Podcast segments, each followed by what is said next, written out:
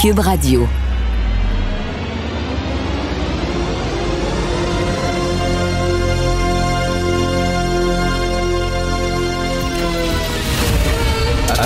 Attention, cette émission est laissée à la discrétion de l'auditeur. Les propos et les opinions tenues lors des deux prochaines heures peuvent choquer. Peuvent choquer. Oreilles sensibles s'abstenir. Richard Martineau. Martino. Un animateur pas comme les autres. Richard Martineau. Cube Radio. Bonjour, bon vendredi, merci d'écouter Cube Radio. Est-ce que vous avez vu ça en Israël? En Israël, il y a une coalition pour euh, faire sortir euh, Benjamin Netanyahou. Alors, une coalition entre différents partis qui ont euh, se sont assis puis ont écrit une lettre comme quoi ils collaboraient ensemble. Ils vont s'associer pour le faire sortir Netanyahou. Et parmi cette coalition-là, il y a un parti, la Liste arabe unie. Eh bien oui, il y a un parti arabe en Israël. Vous savez que c'est 20% de la population d'Israël qui sont des Arabes. Donc, ils ont leur propre parti. Ceux qui chialent contre Israël ces temps-ci, ceux qui gueulent contre les Juifs parce qu'ils mettent tout, tout le monde dans le même paquet, Juifs, Israéliens, etc. Est-ce qu'il y a un pays arabe dans la région du Moyen-Orient où il y a un parti juif? Je pose la question.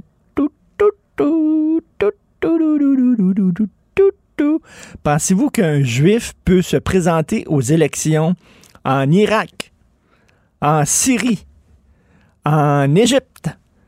Pensez-vous aux Émirats arabes unis? Pensez-vous qu'il y a un parti juif? Et là, le parti, là, qui s'est associé avec deux autres partis pour sacrer ben Netanyahou dehors, c'est un parti islamiste. C'est un parti qui prône la charia en Israël. Ça, c'est ce qu'on appelle une démocratie. Israël, qu'on aime ou pas, c'est une démocratie. Des fois, ils ont des partis de droite, des fois de gauche, centre-droite, centre-gauche, des partis qui appuient des fois euh, les colonies, des partis au contraire qui sont contre les colonies, qui sont pour deux États. Ça s'appelle une démocratie. Et même les Arabes peuvent voter pour un parti arabe islamiste en Israël. Donc, les gens qui disent c'est épouvantable. Hein? Roger Waters de Pink Floyd là, qui arrête pas de chialer contre Israël, puis il faut boycotter les produits israéliens. C'est drôle, mais trouve-moi, toi, un pays arabe où les Juifs, la population juive dans ces pays-là a le droit de se faire représenter par un parti. Il n'y en a pas. Page 11 du Journal de Montréal aujourd'hui, vous savez que, que lorsqu'ils ont euh, présenté leur projet de tunnel le plus gros tunnel au monde entre Québec et Lévis. Euh, le gouvernement a sorti un sondage en disant regardez, la plupart des gens de la région sont pour, très grande majorité pour le tunnel. Oui, c'est parce que, ta minute, là, c'est pas rien qu'eux autres qui vont payer. Là. La facture est 10 milliards. 10 milliards de prévus. De prévus. La facture de 10 milliards est là, ben, est-ce qu'on peut voir ce que. Parce que c'est l'ensemble des Québécois qui va payer pour ça? Est-ce qu'on pourrait, s'il vous plaît, sonder l'ensemble des Québécois? C'est ce que fait euh, Journal de Montréal. Alors, un sondage léger, finalement. Et là, l'ampleur de la facture du troisième lien effraie les électeurs. La moitié des Québécois s'opposent à sa construction. Gadon, gadon. Hein? Quand on sort un peu de la région de Québec, puis on voit, parce que c'est nous autres qu'on va payer la facture, là. Je dire, même si on ne l'utilise pas, ce tunnel-là, je sais ce que vous allez dire. Les gens de Québec ont payé pour notre stade olympique, puis étaient à Montréal, puis ils l'utilisent pas, puis ils ont payé. Fait que pourquoi on ferait pas la même chose? C'est pas parce qu'à Montréal, on a dépensé beaucoup trop pour qu'on a déconné que toutes les autres régions du Québec doivent faire la même maudite affaire puis commettre la même maudite erreur. Bref, euh, la moitié des Québécois disent ben ça nous tente pas tant que ça, nous autres, de payer ça. Page 12 du Journal de Montréal, les évêques du Québec ne s'excusent pas pour euh, les pensionnats, euh, les écoles résidentielles, l'Assemblée des évêques catholiques du Québec offre ses condoléances et sa solidarité, mais pas d'excuses.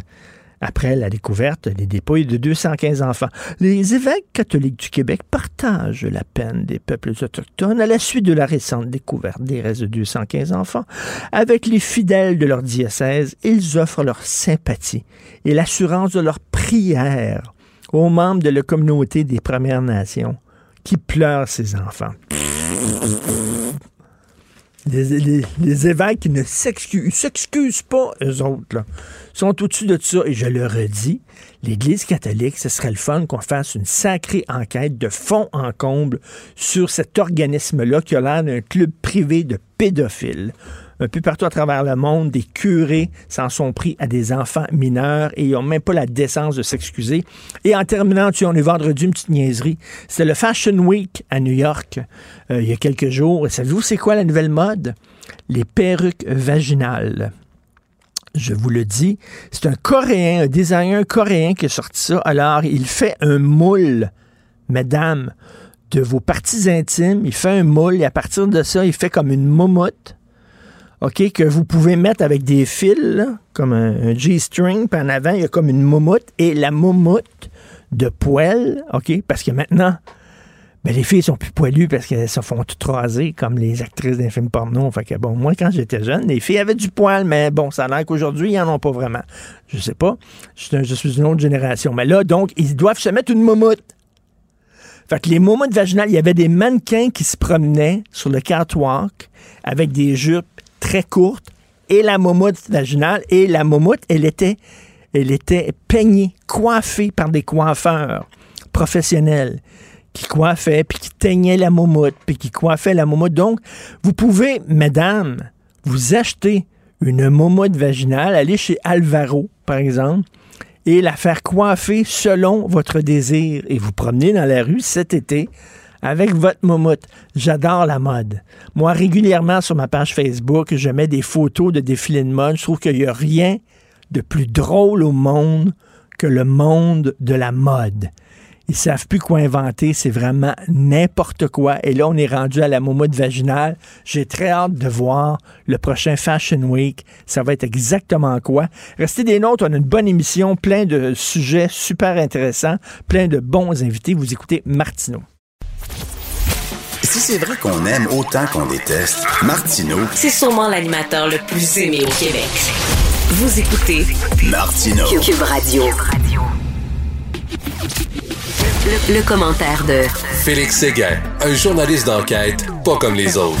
Mon cher Félix, est-ce que tu as déjà, est-ce que as déjà demeuré dans une chambre qui coûte un million de dollars? Non, non, non. J'ai hâte de voir ça. Une chance, une chance. La maison des aînés va coûter cher, hein, une vraie fortune, euh, selon ce qu'a appris, euh, ce qu'ont appris mes collègues Alexandre. Mais quoi, les, les, les bécosses sont en or ou quoi?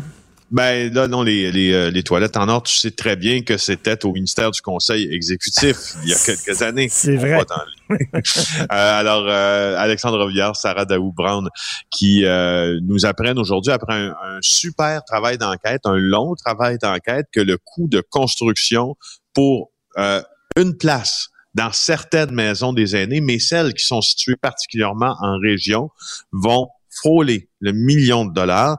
Euh, tu vois, euh, on, a, on a des problèmes dans la construction. Les voici les problèmes. C'est qu'ils sont moins nombreux. Les entrepreneurs, les entrepreneurs sont moins nombreux euh, à, à soumissionner, puis les soumissions sont plus élevées. Alors, incidemment, euh, à, la, fin du compte, euh, ça te coûte plus cher. Alors, pour le détail de tout ça, le coût moyen dans une chambre, dans une des 46 maisons des aînés, rapportent mes excellents collègues, dont la construction est en cours, là, c'est 696 600 dollars. Donc, c'est le coût moyen. Moyennement, ça ben coûte ça. Le gouvernement a ajouté 262 millions pour couvrir notamment les risques euh, en raison de la flambée des prix dans la construction. Tu sais, les gens qui, sont en soit même en autoconstruction ou qui se font bâtir une maison par un entrepreneur présentement doivent absorber des coûts énormes en plus, notamment en raison du prix du bois. Euh, et, euh, et, là, ben, tu vois, euh, les, les, endroits où ça surchauffe un peu plus, justement, c'est là où les coûts, bien sûr, les coûts de construction sont plus élevés. Alors, il faut bien dire qu'il y a une raison pour laquelle ça coûte plus cher, mais il faut bien dire que ça coûte cher quand même. Ça a été promis en 2008, les femmes, 2018 par la, euh, François Legault lors de la campagne électorale qu'il a menée au pouvoir. Oui, mais attends une minute, attends une minute. Il faut quand même se réconforter et se consoler en disant oui, il va y avoir des dépassements de coûts pour les maisons euh, pour personnes âgées. Mais le tunnel Québec-Lévis, ça, ça va être pile poil. Ça, ça va être 10 millions pile poil. Il n'y a pas une scène de plus, là. Bon, non, ça, ça, ça, on va, comment on va assurer, on va assurer une gestion diligente? Ah, ben, c'est euh, sûr. Des fonds publics pour le, troisième lien, effectivement, euh, comme on a fait évidemment pour euh, le REM et comme on fera pour tous ces grands ouvrages. Juste à dire aussi que euh, pour, pour parler d'un peu plus d'éléments qui ont contribué à la hausse, euh, il y a eu les fameuses mesures COVID là, de la construction. C'est 92 millions de dollars en ajout de salles de toilettes, de postes de lavage des mains, de nouveaux espaces de rangement, d'équipements de protection des EPI, euh, 8 millions pour les espaces de stationnement pour les employés et les proches des résidents. On l'avait peut-être un peu je sais pas si on l'avait mal budgété, mais en tout cas, ça fait partie des hausses. Puis là où c'est le plus cher, c'est aux îles de la Madeleine. Le coût par place va être d'un million deux cent cinquante mille, un peu plus. Là. Euh, mais tu vois, aux îles de la Madeleine, le coût de construction, c'est le même. Là. Havre-Saint-Pierre, en deuxième position, c'est pas le même non plus. Bécomo, tu vois, on- là, on est sur la côte nord. Après ça, on revient en Gaspésie, Rivière-au-Renard, Abitibi. Et là, on va tomber dans des endroits qui sont plus près de Montréal, Repentigny, L'Assomption, Mascouche, où ça coûte quand même, où ça coûte Mais quand comment, même comment assez on va choisir, parce qu'il y a quand même beaucoup de personnes âgées, on le sait, la, la population vieillit à la vitesse grand V au Québec, euh, puis il n'y aura pas des, des, des maisons pour aînés pour tout le monde. Alors, ça va être quoi? Ça va être une loterie? Pour, euh, Écoute, qui- comment on va choisir quoi, qui, tu- qui va aller là, Là, dans tu m'en poses- là, tu m'en poses une bonne. parce que Oui. je, tu m'en poses une bonne. Parce que là, je, écoute, je, je, je suis en train de, de revoir l'article en te parlant d'Alexandre et, et Sarah. Euh, je ne crois pas qu'on en pas, parle, Non, là, non, sauf on erreur. sait. On sait pas, mais tu soulèves une très bonne question.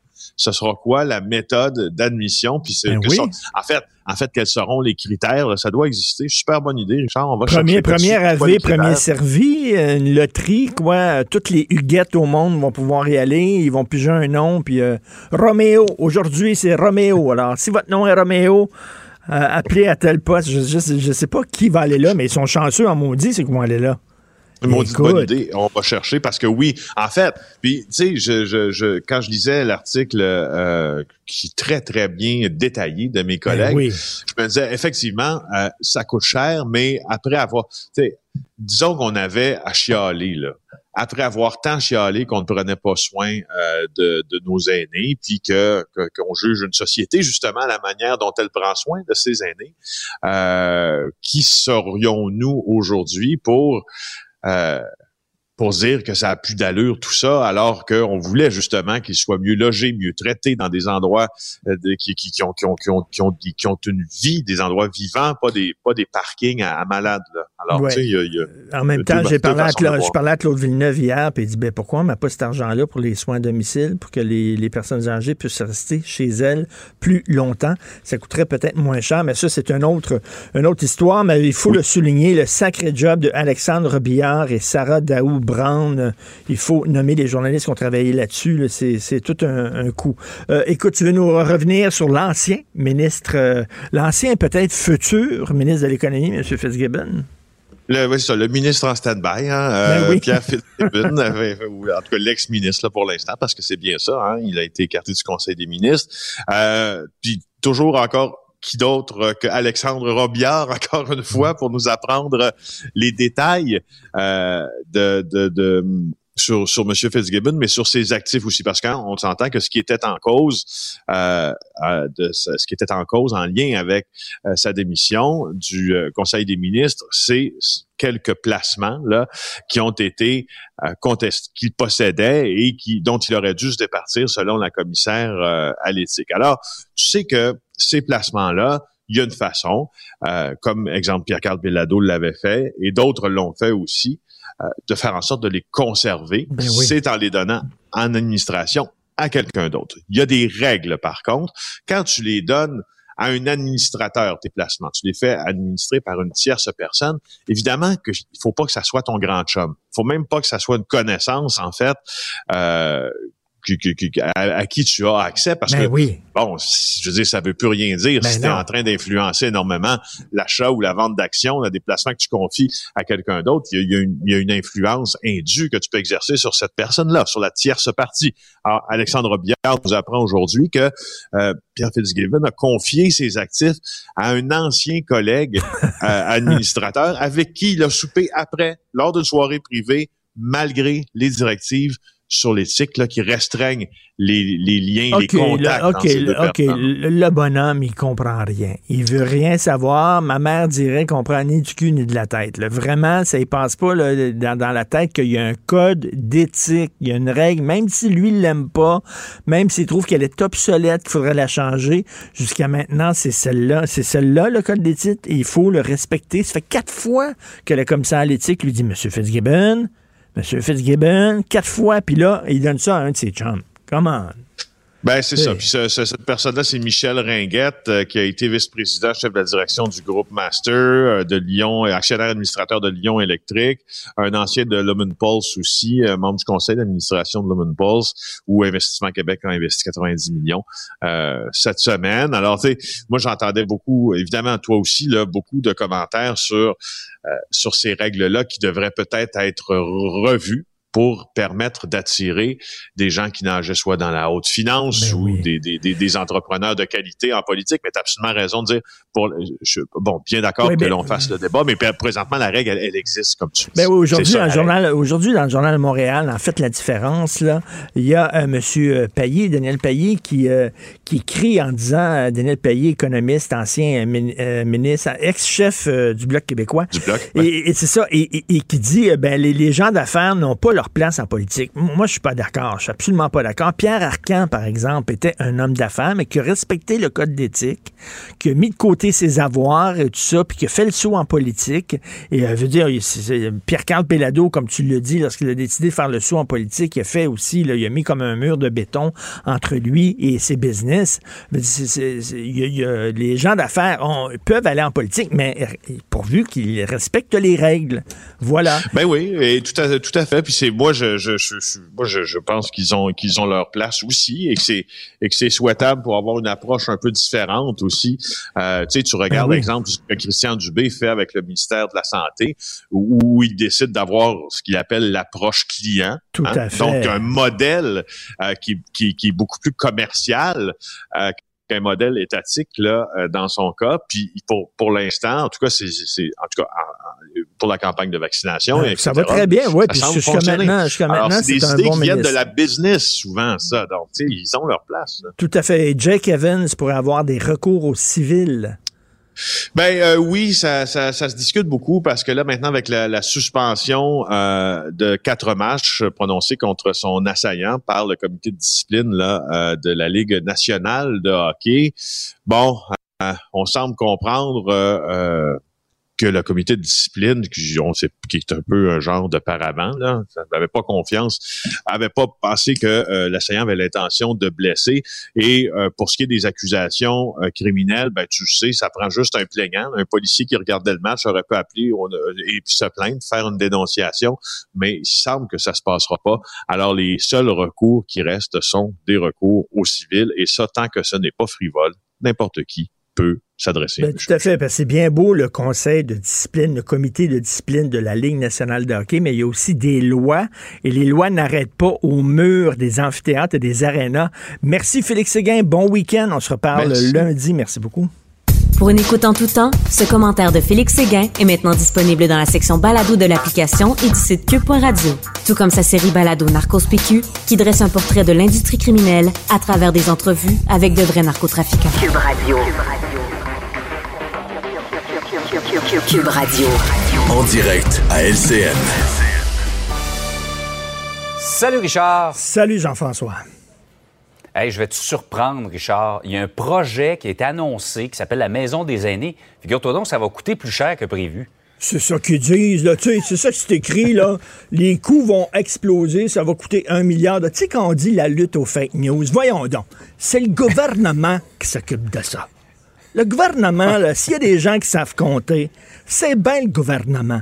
Je veux dire, nomme-moi, toi, un, projet du gouvernement où ils ont dépassé les coûts, hein? C'est dur à trouver. Regarde le REM. Le REM, on arrive pile poil. Le REM, c'est comme pouf, juste dessus, là. Pile poil.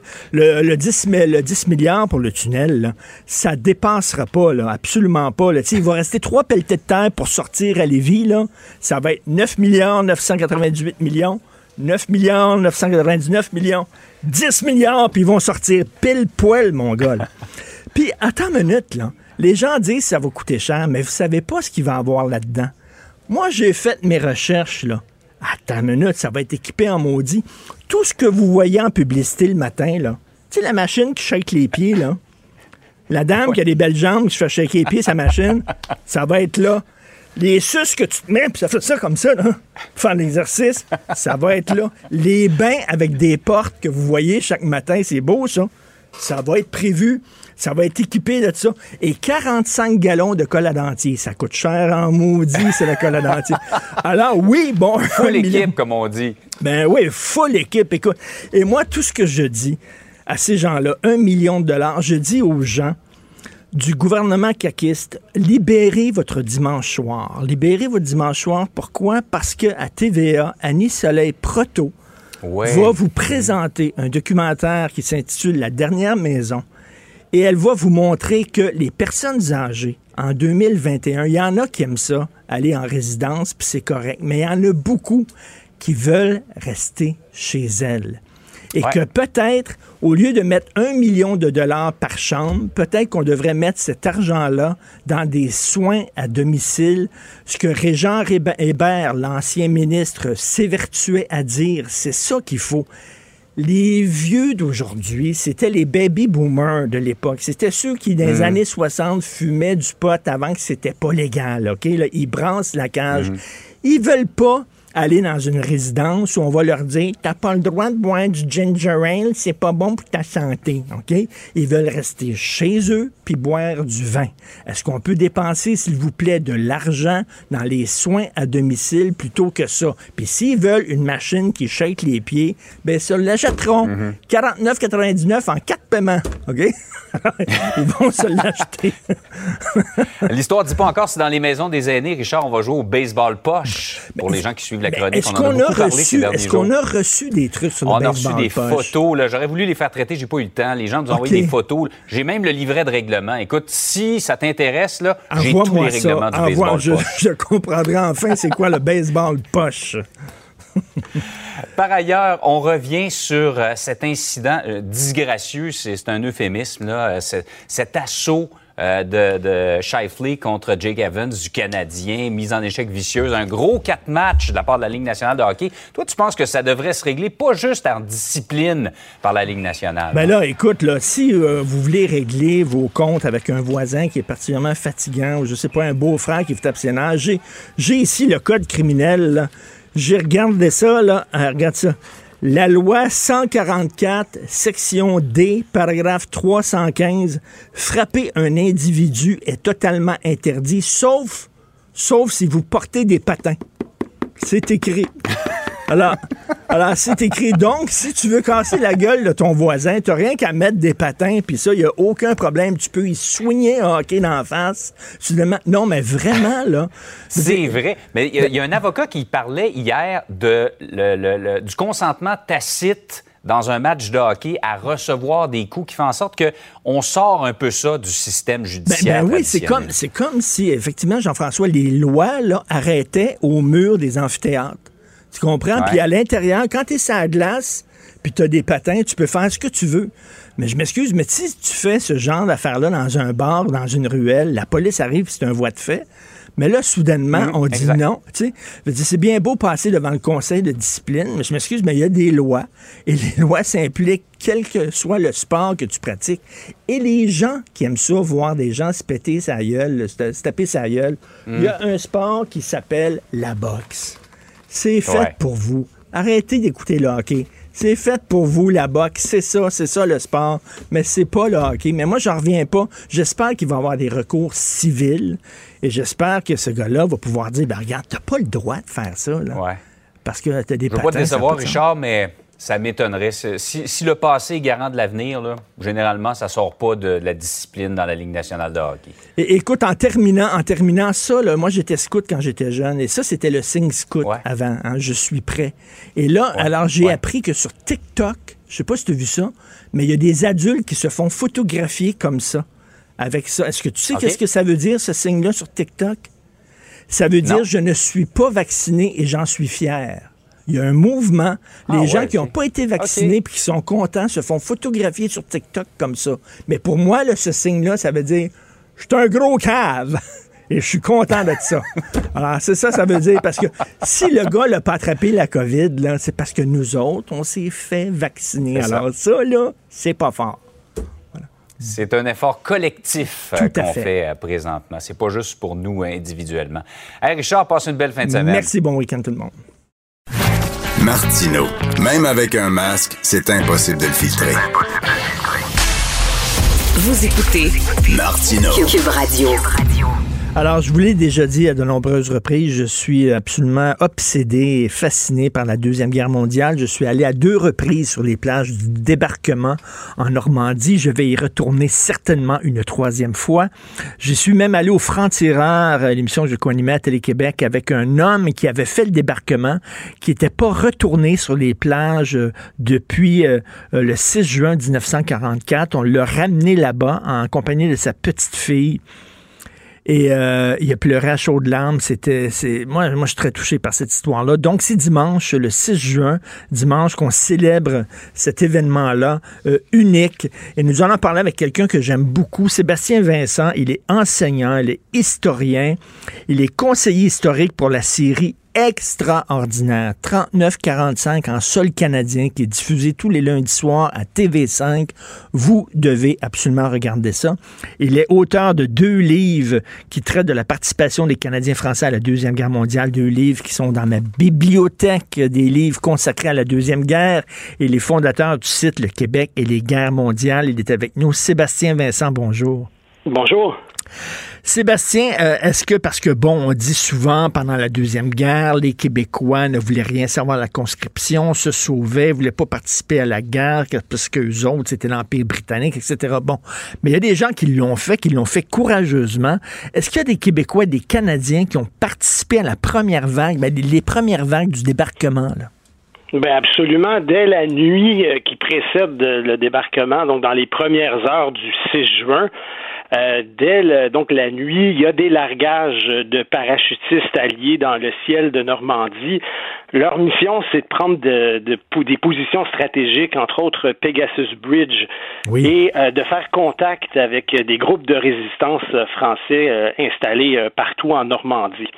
Et c'est d'ailleurs à ce moment-là, durant la nuit qui précède l'aube du débarquement, que tombe le premier soldat canadien-français du 6 juin c'est le lieutenant euh, du premier régiment de parachutistes, Philippe Rousseau.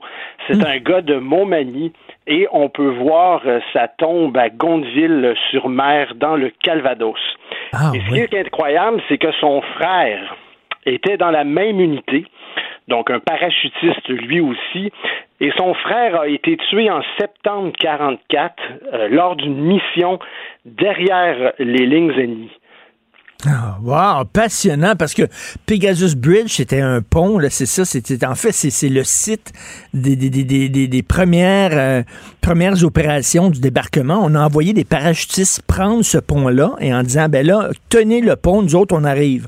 On arrive avec les bateaux et on va débarquer, puis on a besoin que vous teniez ce pont-là. Donc, c'était extrêmement héroïque de la part de ces gens-là. Euh, on a tous vu, bien sûr, Saving Private Ryan, où euh, ces gens-là vomissaient dans le bateau tellement ils avaient peur. Et là, soudainement, la, la benne s'ouvre et là, ils doivent courir sans aucune protection euh, devant des mitraillettes allemandes qui, les tiraient à vue. Euh, il y a des Québécois, il y a des Canadiens qui ont fait ça. Absolument. On dit, bon, c'était 14 500 euh, Canadiens, c'est bien important de le dire, là, tu le mentionnais en début de rencontre, ce sont des volontaires, hein, ce sont des engagés volontaires, euh, des, gens qui, qui ont donc euh, signé pour aller faire le service outre-mer, qui est resté au Canada, donc volontaire jusqu'en novembre 44. Donc le 6 juin 44, ce sont tous des Canadiens, c'est 14 500 hommes qui débarquent dans le secteur de Juno Beach, qui est un secteur de 8 kilomètres environ entre Grèce-sur-Mer et Saint-Aubin. Euh, ces Canadiens appartiennent à une division blindée, une division d'infanterie. Et parmi euh, la division d'infanterie, la troisième division canadienne, il y avait le régiment de la Chaudière qui était euh, commandé par Paul Mathieu, un régiment donc de la, de, la région de la Beauce, qui est le seul régiment canadien-français à avoir débarqué euh, dans le secteur de Juno Beach euh, Hmm. le 6 juin. Il est débarqué à Bernière euh, vers 8h45. Euh, il arrive en deuxième vague derrière le Queen Zone Rifle.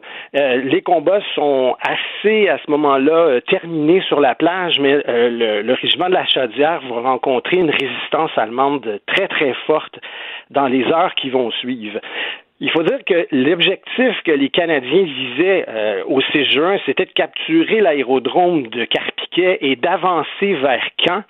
Mais ces deux missions-là devront attendre euh, en juillet, tant la résistance allemande va être forte dès le 6 juin et dans les jours qui vont suivre. Parce que on parle beaucoup du débarquement, mais il faut pas oublier que la Normandie, c'est pas juste le débarquement, c'est aussi une campagne militaire éprouvante qui a duré 80 jours et qui se termine avec la libération de Paris le 25 août euh, 1944. Et ce- cette, cette campagne est souvent oubliée parce que le débarquement prend souvent toute la place, entre autres, au cinéma. Et il y a des Canadiens qui prennent part euh, active à la campagne de Normandie. Euh, ils combattent avec des Polonais, des Américains, des Britanniques. Et il y aura des régiments canadiens français d'infanterie qui vont venir rejoindre le régiment de la Chaudière qui donc est arrivé en, Normandie dès le, débarquement. Il y aura le régiment de Maisonneuve qui va combattre dans le secteur de Vaucelles, de Fleury-sur-Orne. Il va y avoir le fusilier Mont-Royal qui va combattre dans, le coin de Beauvoir, de Trotteval, de Falaise. Et il y aura un régiment canadien euh, d'infanterie, le quatrième régiment d'artillerie moyenne, le seul régiment canadien français euh, d'artillerie, qui lui va combattre dans le secteur de Falaise. Et entre autres, euh, peut-être que certaines personnes connaissent Pierre Sévigny, qui s'est illustré auprès des Polonais euh, dans les opérations qui ont mené à la fermeture de la poche de falaise, qui a eu pour effet là, de, de, de créer, là, de, d'amener euh, des, des dizaines de milliers de soldats allemands euh, prisonniers. Ben, Pierre Sévigny a reçu pour ce qu'il a fait euh, avec le quatrième régiment d'artillerie moyenne, euh, il a gagné la, la Virtuti Militari, qui en fait est la plus haute distinction militaire de l'armée polonaise. Wow! Et tu sais, wow, je suis allé, euh, je, l'ai dit à deux reprises euh, en Normandie euh, sur les sur plages, et je suis allé visiter bien sûr le, cimetière des, des, des soldats canadiens qui, qui est situé dans un énorme champ de maïs. là. Et, et même encore aujourd'hui, euh, quand les gens là-bas, les Normands, savent que tu es québécois, que tu es canadien, ils te reçoivent, là, même si euh, la guerre, c'est leur, leur grand-père, c'est leurs grands-parents, ils ont encore cette... euh, ils se rappellent encore, ils ont les souvenirs des sacrifices qu'ont fait les Québécois, les Canadiens. Oui, j'ai vécu la même chose aussi euh, en, en, en Normandie. Euh, les, les, les Normands sont encore très reconnaissants et pourtant la libération euh, pas n'a pas été qu'une fête pour eux. Hein. Euh, cette libération-là, elle s'est faite à coup de bombardements alliés, puis euh, de combats qui, en quelque part, ont, ont martyrisé la Normandie. Et ça, c'est un aspect qui a longtemps été négligé. hein. On a présenté la libération comme étant une grande fête hein, où justement les Canadiens français échangent avec les Normands qui sont surpris de voir débarquer, par exemple, à Bernière, euh, des militaires qui, qui ont l'accent des grands-parents des Normands, euh, l'accent beauceron qui, qui s'apparente à, à l'accent des, des, des ancêtres normands. Et, et, et c'est, une, une dimension, la fête, euh, autour de la libération. Mais il y a, ça s'est fait dans la souffrance aussi. Hein. Les civils étaient pris entre deux feux, le feu allié et le feu allemand. Après quatre ans d'occupation, somme toute assez tranquille. Il y a plusieurs milliers de civils qui ont été tués durant la campagne de Normandie, des dizaines de milliers de sans-abri, des sinistrés. Il y a des villes comme Coutances, Lisieux, Caen, qui ont été complètement ravagées. Je disais récemment que Caen euh, a pris 14 ans à se reconstruire après la libération et durant la libération, vers la fin, c'est, a commencé une nouvelle phase euh, pour la France, c'était celle de l'épuration sauvage. Je ne sais pas si tu as déjà vu ou tu te rappelles la, Ben oui. la photo de la tondue de Chartres oui. Que Robert Capa a prise le 16 août 44 qui montre une femme qui tient son enfant et elle est euh, la tête, le crâne rasé.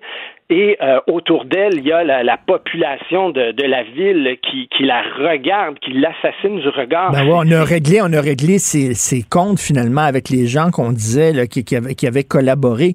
Et, écoute, comme on le montre dans la magnifique série, je le redis encore, faut vous écouter ça sur TV5 le lundi, 39-45 en seul canadien. Euh, les, les, batailles là-bas, oui, bon, c'était la guerre, mais c'était aussi des amitiés, c'était aussi des, des histoires d'amour, c'était des rencontres, c'était l'aventure aussi pour ces gens-là. Ils avaient quel âge, ces jeunes-là, qui, qui arrivaient là? C'était des kids, hein?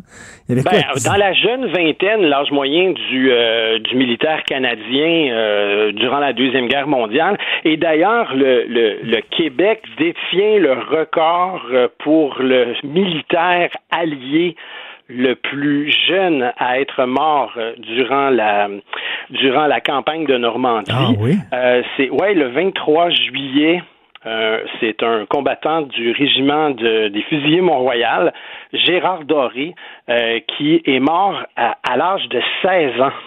Il a trafiqué les papiers qui euh, lui permettaient de s'enrôler.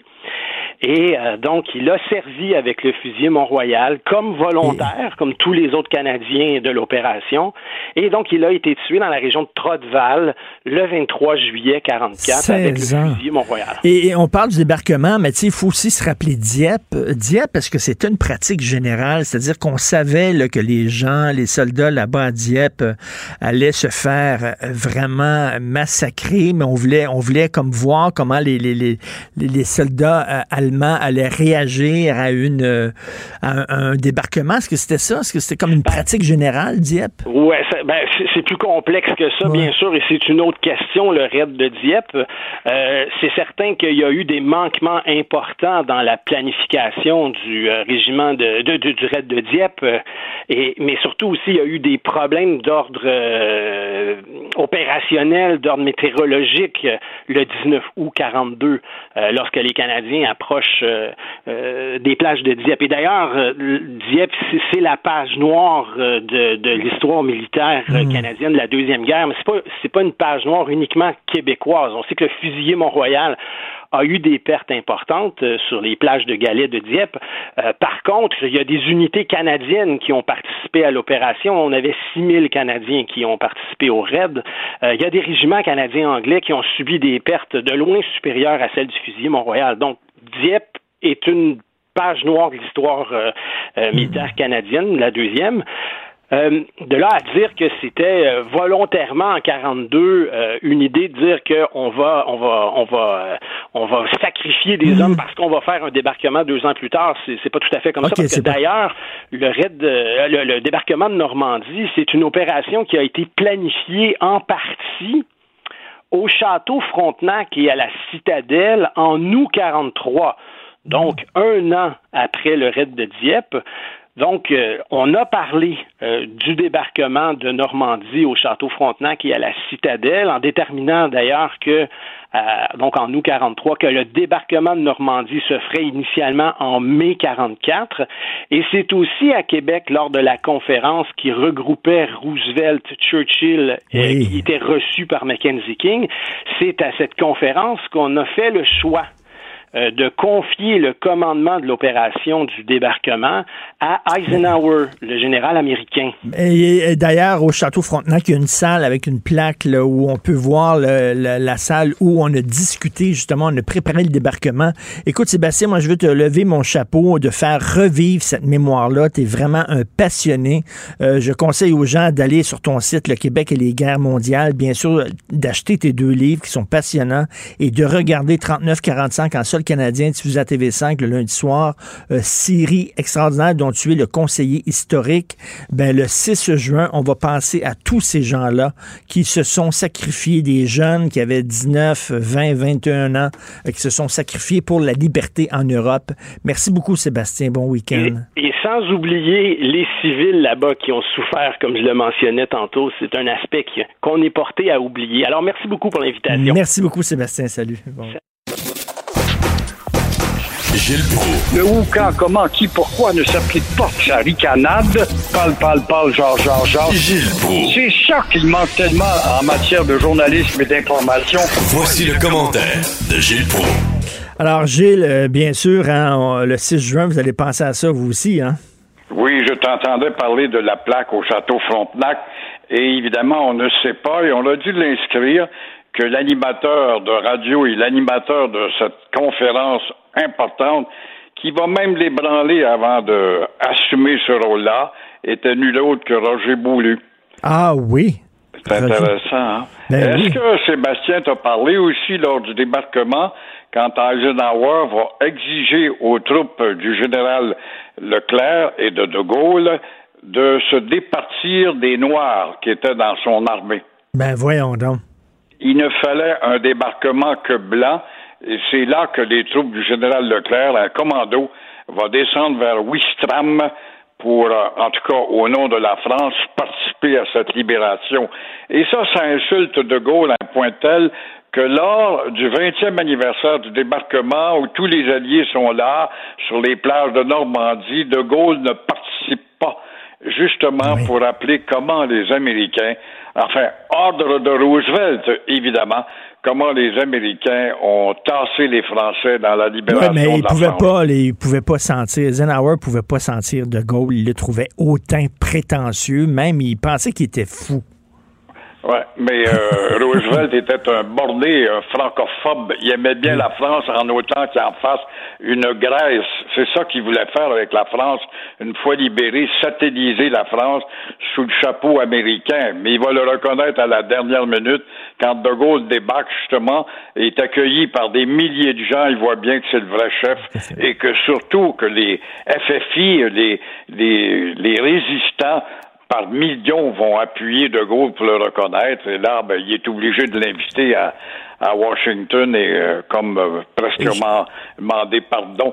Et Gilles, euh, on va revenir ici des maisons des aînés qui vont coûter un million de dollars par chambre. Les coûts explosent. J'imagine vous êtes surpris. Vous êtes surpris de voir les coûts exploser comme ça c'est effrayant, c'est effrayant au rythme où vont les augmentations de coûts de construction CHSLD, euh, le troisième lien dont on finit pas de parler entre Lévis et Québec, euh, sans oublier le tunnel Louis-Polyte Lafontaine, dont les travaux sont déjà moins engageants que ce qu'il ne l'était l'année passée parce qu'on voit que l'enveloppe s'amincit. Alors on assiste à des chantiers. Est-ce qu'on va assister à des chantiers? Faute d'argent abandonnés? On le sait, euh, on, ne s'arrête pas, on est incapable, dès qu'on a une annonce publique d'un grand travail, on sait à l'avance que ça va être le double quand ce n'est pas le triple. Ben oui. Alors là, euh, j'ai trouvé ça intéressant, le Parti québécois qui a tellement de misère à sortir le nez de l'eau, surtout face à ce Parti Québec solidaire qui passe pour le Parti des broyards en s'attaquant à Fitzgibbon. Bon, j'espère qu'il va vendre ses maudites actions, Fitzgibbon, puis revenir au Conseil, mais il vient de s'enregistrer une avance considérable sur le PQ, ce parti euh, égalitaire. Alors voilà que le PQ a peut-être trouvé un moyen, ils vont sortir au cours des prochains jours une preuve pour savoir comment on peut améliorer la facture du lamentable réseau routier du Québec. Mais en attendant, il est à se demander si tout cet argent qu'on n'a pas, euh, hmm. il ne faudrait pas reculer au lieu d'avancer dans le temps. Puis le, le, le, tunnel, le Québec-Lévis, qu'on dit que ça va être 10 milliards. C'est sûr que ça ne sera pas 10 milliards. Il n'y a personne qui croit que ça va être 10 milliards. Et pourquoi nous a-t-il annoncé 6 milliards au début? Ben il savait, le gros, c'est incontable. Il sait qu'il fait assez longtemps qu'il est en politique. Il n'y a rien de vrai lorsqu'on annonce, en tout cas, un projet qui est à caractère public. C'est vrai que les matériaux ont augmenté, bon, tout ce qu'on peut dire. Mais le seul, je le rappelle encore, cette image, Richard, je t'en ai parlé, c'est encore le centre des congrès, construit non pas sur un terrain pour sauver de l'argent, mais sur l'autoroute de Ville-Marie. Et là, Parizeau avait dit c'est 60 millions, pas un sou de plus, et il avait réussi. C'est à peu près le seul exemple qu'on a. Tout à fait. Vous voulez, en terminant, rendre hommage au bloc concernant le dossier d'Air Canada? Oui, Air Canada, euh, oui, le bloc, bravo bloc. Ceux qui disent que le bloc, c'est pas utile Ottawa pour besoin de ça, pour nous des pour nous défendre, pas vrai. Alors, l'arrogance de la société d'Air Canada va être euh, mise au pas, j'espère, mais euh, c'est un peu ce que souhaitent en tout cas tous les partis politiques sous l'impulsion du Bloc québécois qui a quand même lancé cette motion-là, et tout ça dans le cas des salaires exorbitants qui, euh, par exemple, on va dire maintenant un cadre, puisque vous êtes des incompétents, vous êtes voté des bonis de 20 millions, vous ne pourrez pas avoir plus d'un million par année, ce qui est déjà énorme quant à moi. Oui, mon compare avec d'autres compagnies aériennes, c'est toujours pareil. Alors, toujours est-il, on va faire remarquer que le 20 millions de, de boni devrait être oublié et en même temps, on va aussi s'occuper de la dette ou la demande de 600 millions, faut pas oublier, euh, 600, 6 euh, milliards, pardon, d'aide. Tant que vous n'aurez pas baissé vos salaires, on s'occupera pas du 6 milliards que vous souhaitez avoir. Qu'en est-il également des 22 000 personnes congédiées? Hmm. Alors voilà, justement, des questions auxquelles Air Canada devra régler avant de parler des 20 millions de pourboires à ces cadres qui ne sont que des cadres bien ordinaires. Hein. Ben oui, comme si, comme savaient pas que ça ferait jaser puis que les gens seraient en maudit. Voyons donc, c'est certain euh, à notre période de voir ça, là, que les autres ils beurrent leur toast des deux côtés. C'est sûr que les gens sont en beau tabarnouche devant ça. Merci, bon week-end et bon dimanche du 6 juin. Ah oui, en même temps, puis bon dimanche au coin de Saint-Denis et euh, Saint-Antoine au monument de Jean-Olivier Chénier. Tout à fait, merci. Bonne journée. Martineau, il n'y a pas le temps pour la controverse. Il a jamais coulé l'eau sous les ponts. C'est lui qui la verse. Vous écoutez Martineau. Cube Radio. Alors, vous savez que dans la foulée de l'affaire des écoles euh, résidentielles, les pensionnats autochtones, il y a des gens qui veulent qu'on déboulonne les statuts de John A. MacDonald, qu'on efface son nom de toutes les institutions. Et euh, aussi, on s'en prend à l'université Ryerson. Pourquoi? Parce que Egerton Ryerson était considéré comme un architecte du système des pensionnats autochtones du Canada. Et on voudrait que l'université Ryerson change de nom. Euh, nous allons parler avec M. Patrice Dutil, qui est auteur, animateur, euh, de balado, professeur au département de politique et d'administration publique, justement à l'Université de Ryerson depuis 2006. Bonjour, M. Dutil. Bonjour, M. Martineau. Qu'est-ce que vous en pensez, vous, de ça? Est-ce qu'on devrait effectivement enlever le nom Ryerson et prendre le nom d'une personne peut-être un peu plus honorable? Non, pas du tout. Au contraire. Euh, on, a, on, a, vraiment mal compris la carrière de Egerton Ryerson. Il n'était aucunement impliqué dans les questions de, d'école résidentielle pour les Autochtones. Il a, il a, jamais. Il s'est prononcé une fois dans une lettre, c'est tout. Ah oui. Alors, les accusations contre Egerton Ryerson sont complètement exagérées. Ça n'a pas de fondement dans les faits. Et euh, c'est pour ça que moi, je m'insurge contre le mouvement. C'est vraiment de porter atteinte à une réputation qui, en Ontario, euh, a toujours été euh, en or. Egerton Ryerson, c'est un homme qui a défendu les minorités, il a défendu quand, très peu de gens le faisaient en Ontario. Hein? L'Ontario au 19e siècle, c'était orange les protestants. Mm. Egerton Ryerson avait le courage de dire non, il faut respecter les catholiques. Et longtemps, longtemps, les, Franco-Ontariens se sont repliés sur les, ce, que, ce que Egerton Ryerson avait dit pour les défendre, de dire que oui, les francophones de l'Ontario ont droit à une école dans leur langue. Alors pour moi, Egerton Ryerson, c'était au contraire de ce qu'on dit, un grand défendeur des minorités, un grand défendeur des catholiques, un grand défendeur des franco-ontariens. Et ceux qui ne connaissent pas, il était quoi? C'était quoi sa fonction, M. Ryerson? Il était le surintendant de l'éducation. Euh, c'est un homme qui. Euh, ah, c'est un homme fascinant.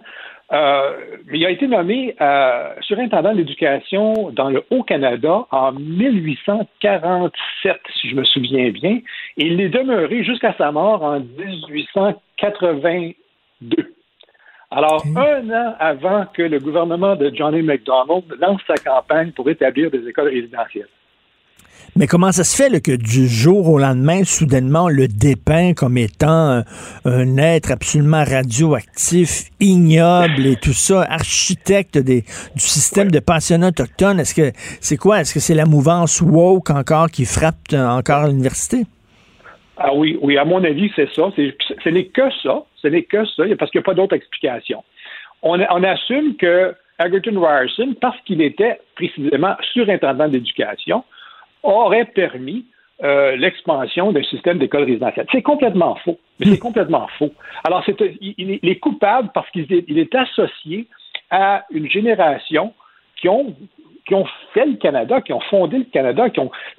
Egerton Ryerson, c'était un réformiste. Hein. Il, s'est insurgé contre le, le Family Compact, la, clique du château euh, euh, dans, le Bas-Canada. C'était un radical à son époque, c'était un progressiste.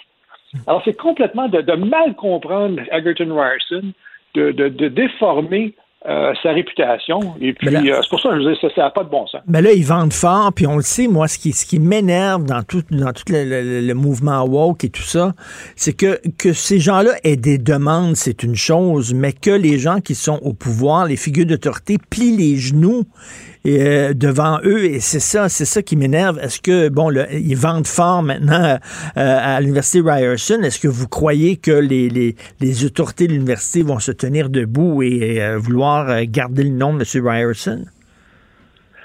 Écoutez, le, le, président a lancé une petite commission d'enquête l'automne passé. Ils vont remettre un rapport l'automne prochain. Le campus est fermé depuis le mois de mars l'année passée.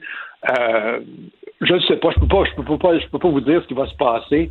Mais ce qui est frappant dans tout ça, c'est que l'Ontario, là, on a plusieurs universités qui ont été ont été nommées en faveur de, personnages colonisateurs, euh, mm. j'ose dire britanniques. Je pense à l'université Brock, Brock à Sainte-Catherine, à Ontario. Euh, l'université Brock a été nommée en faveur pour rendre hommage à Isaac Brock, hein, un général anglais. Je pense à l'université Carleton l'Université Carleton a été nommée euh, pour rendre hommage à, un grand général euh, conquérant. Il a fait partie de la conquête du Canada, du Canada français. Euh, l'Université Queen's. Quoi de plus colonial que l'Université Queen's? Et puis, je termine avec Wilfrid Laurier, l'Université Wilfrid Laurier à, Kitchener, en Ontario. Mais alors, si on se débarrasse de, de Ryerson, ça veut dire qu'on va se débarrasser de tout un, un, patrimoine, que ce soit Brock, que ce soit Carlton, que ce soit Wilfrid Laurier, que ce soit Queens, mais ça va arrêter où tout ça? Est-ce qu'on est qu'on va évacuer complètement notre passé? Et c'était c'était des personnages c'était des personnages de leur temps aussi, de leur époque là. Il va falloir arrêter de juger euh, le passé à la lumière d'aujourd'hui. Ben, c'est l'évidence même. Que ce soit Lord, Lord Dorchester, Sir Guy Carlton, a été un général anglais, mais on s'entend, même en tant que Québécois, que Canadien-Français, que tout compte fait, même si Carlton a été un, militaire très dur, hein, il a été quand même bon pour les Québécois. Il a permis à ce que la, langue française soit, soit, soit répandue, soit, soit, soit, ait, la, liberté de, de, se répandre, d'être pratiquée. Euh, même chose avec Wilfrid Laurier. On va dire que Wilfrid Laurier comparé à, Johnny McDonald, était bien pire envers les Autochtones. Ah oui. Plus sévère. Ah oui. Ah oui. Ah oui. Johnny McDonald, dans tout ça, on peut en parler. Hein. Tant qu'à moi, c'est un innocent dans tout ça. Euh, mais, mais Wilfrid Laurier a été très dur, très dur sur l'immigration aussi. Euh, combien de temps ça va durer? Euh, l'université Wilfrid Laurier ne pourra pas tenir. Ben ici, la, ici la, station, la station de métro Laurier, la rue Laurier à Montréal, à Outremont, veut dire à un moment donné, ah jusqu'où jusqu'où on va? En même temps, je, me mets dans les bottines d'un autochtone qui, qui se promène puis qui voit une statue rendant hommage à un homme que, qui les a traités de sauvages en disant faut les civiliser, c'est des sauvages et tout ça. Monsieur McDonald a eu des propos quand même assez odieux envers les Autochtones. Donc, je oui, mais, oui, mais, oui, mais je vais m'ostiner avec vous. oui, oui, oui, ben oui. il, a dit, il, a dit, des choses un peu sévères. Oui, c'est vrai. Mais comme vous l'avez dit il y a quelques secondes, c'est un homme de son temps. Il l'a dit à quelques reprises. Il n'a jamais fait campagne contre les Autochtones. Il n'a jamais fait la guerre aux Autochtones.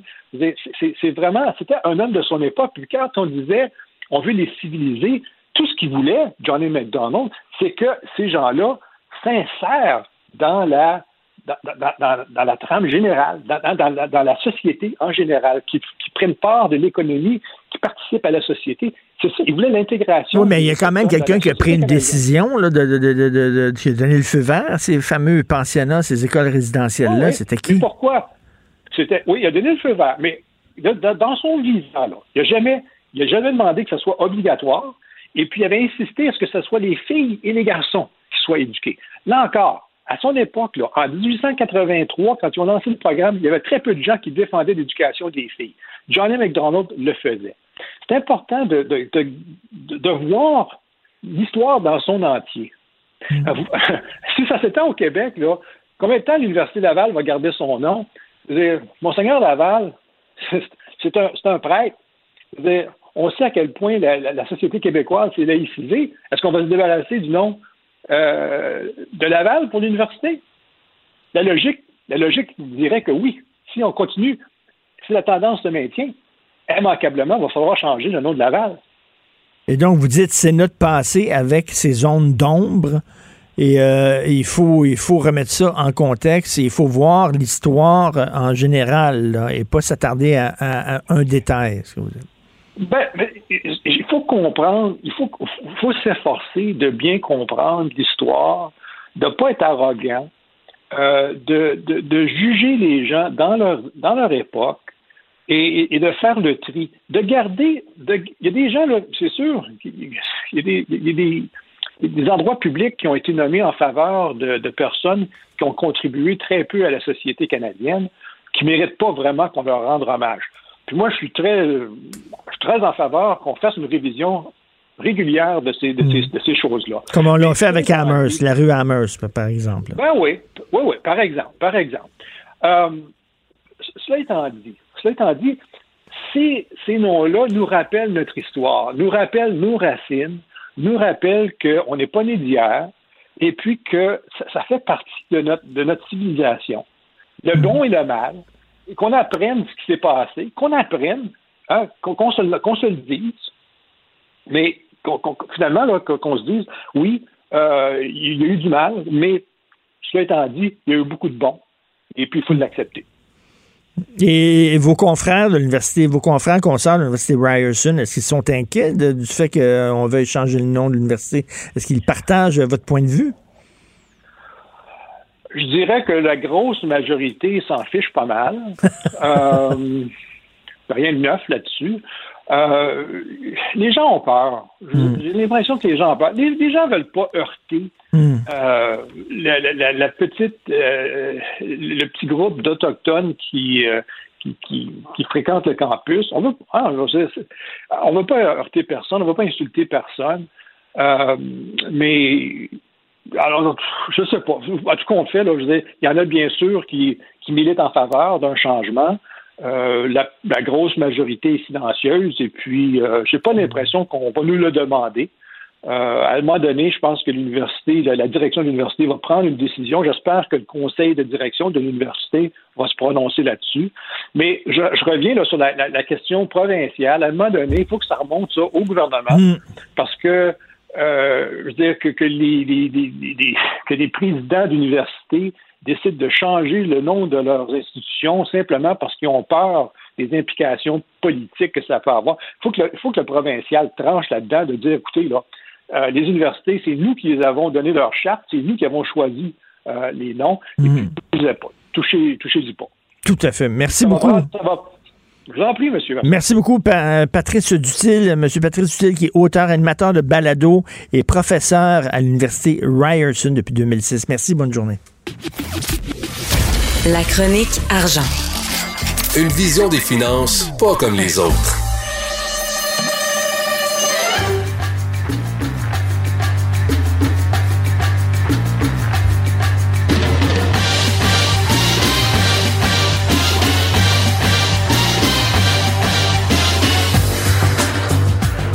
Tu as pris la version de YouTube? Ben oui. Ça, c'est, euh, Lalo Schifrin qui, a composé ça, qui était le grand compositeur euh, de thèmes musicaux. Mais ça, c'est la version de YouTube pour le film de Brian De Palma. Mission Impossible. Alors, tu veux parler d'espionnage, bien sûr. En fait, cette idée de jouer le, ce thème musical-là, c'est est-ce que c'est une mission impossible d'empêcher des États de faire affaire avec la Chine? Écoute, ce matin, on apprend, là, ben, en fait, la nouvelle est sortie hier, là, le président Biden a augmenté la liste des compagnies ne pouvant plus profiter des investissements des Américains. Il y avait une liste avec euh, euh, Trump qui était d'une trentaine. Là, il s'est rendu une soixantaine.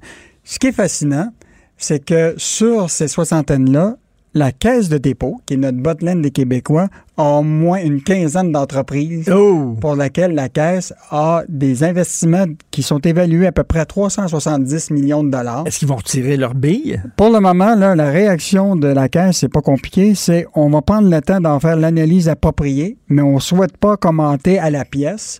Mais il nous rappelle quand même que les Québécois déposent de l'argent à la Caisse, ils veulent des rendements, puis l'économie chinoise, ça rapporte. Ben, ça rapporte.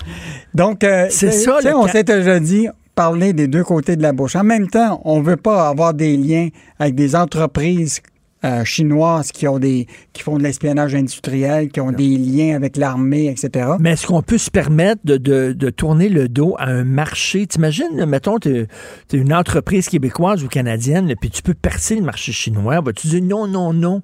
Mais moi, je pense qu'il y a deux affaires. Il y a la question des entreprises chinoises de façon générale, mais il y a des entreprises chinoises pour lesquelles il y a quand même des liens avec le gouvernement chinois. Oui. Tu sais, Huawei, là, tu as vu là, quand même le reportage du Club Illico, La Brèche, là, avec... Oui, oui, bon, oui. euh, il y a quand même quelque chose d'inquiétant.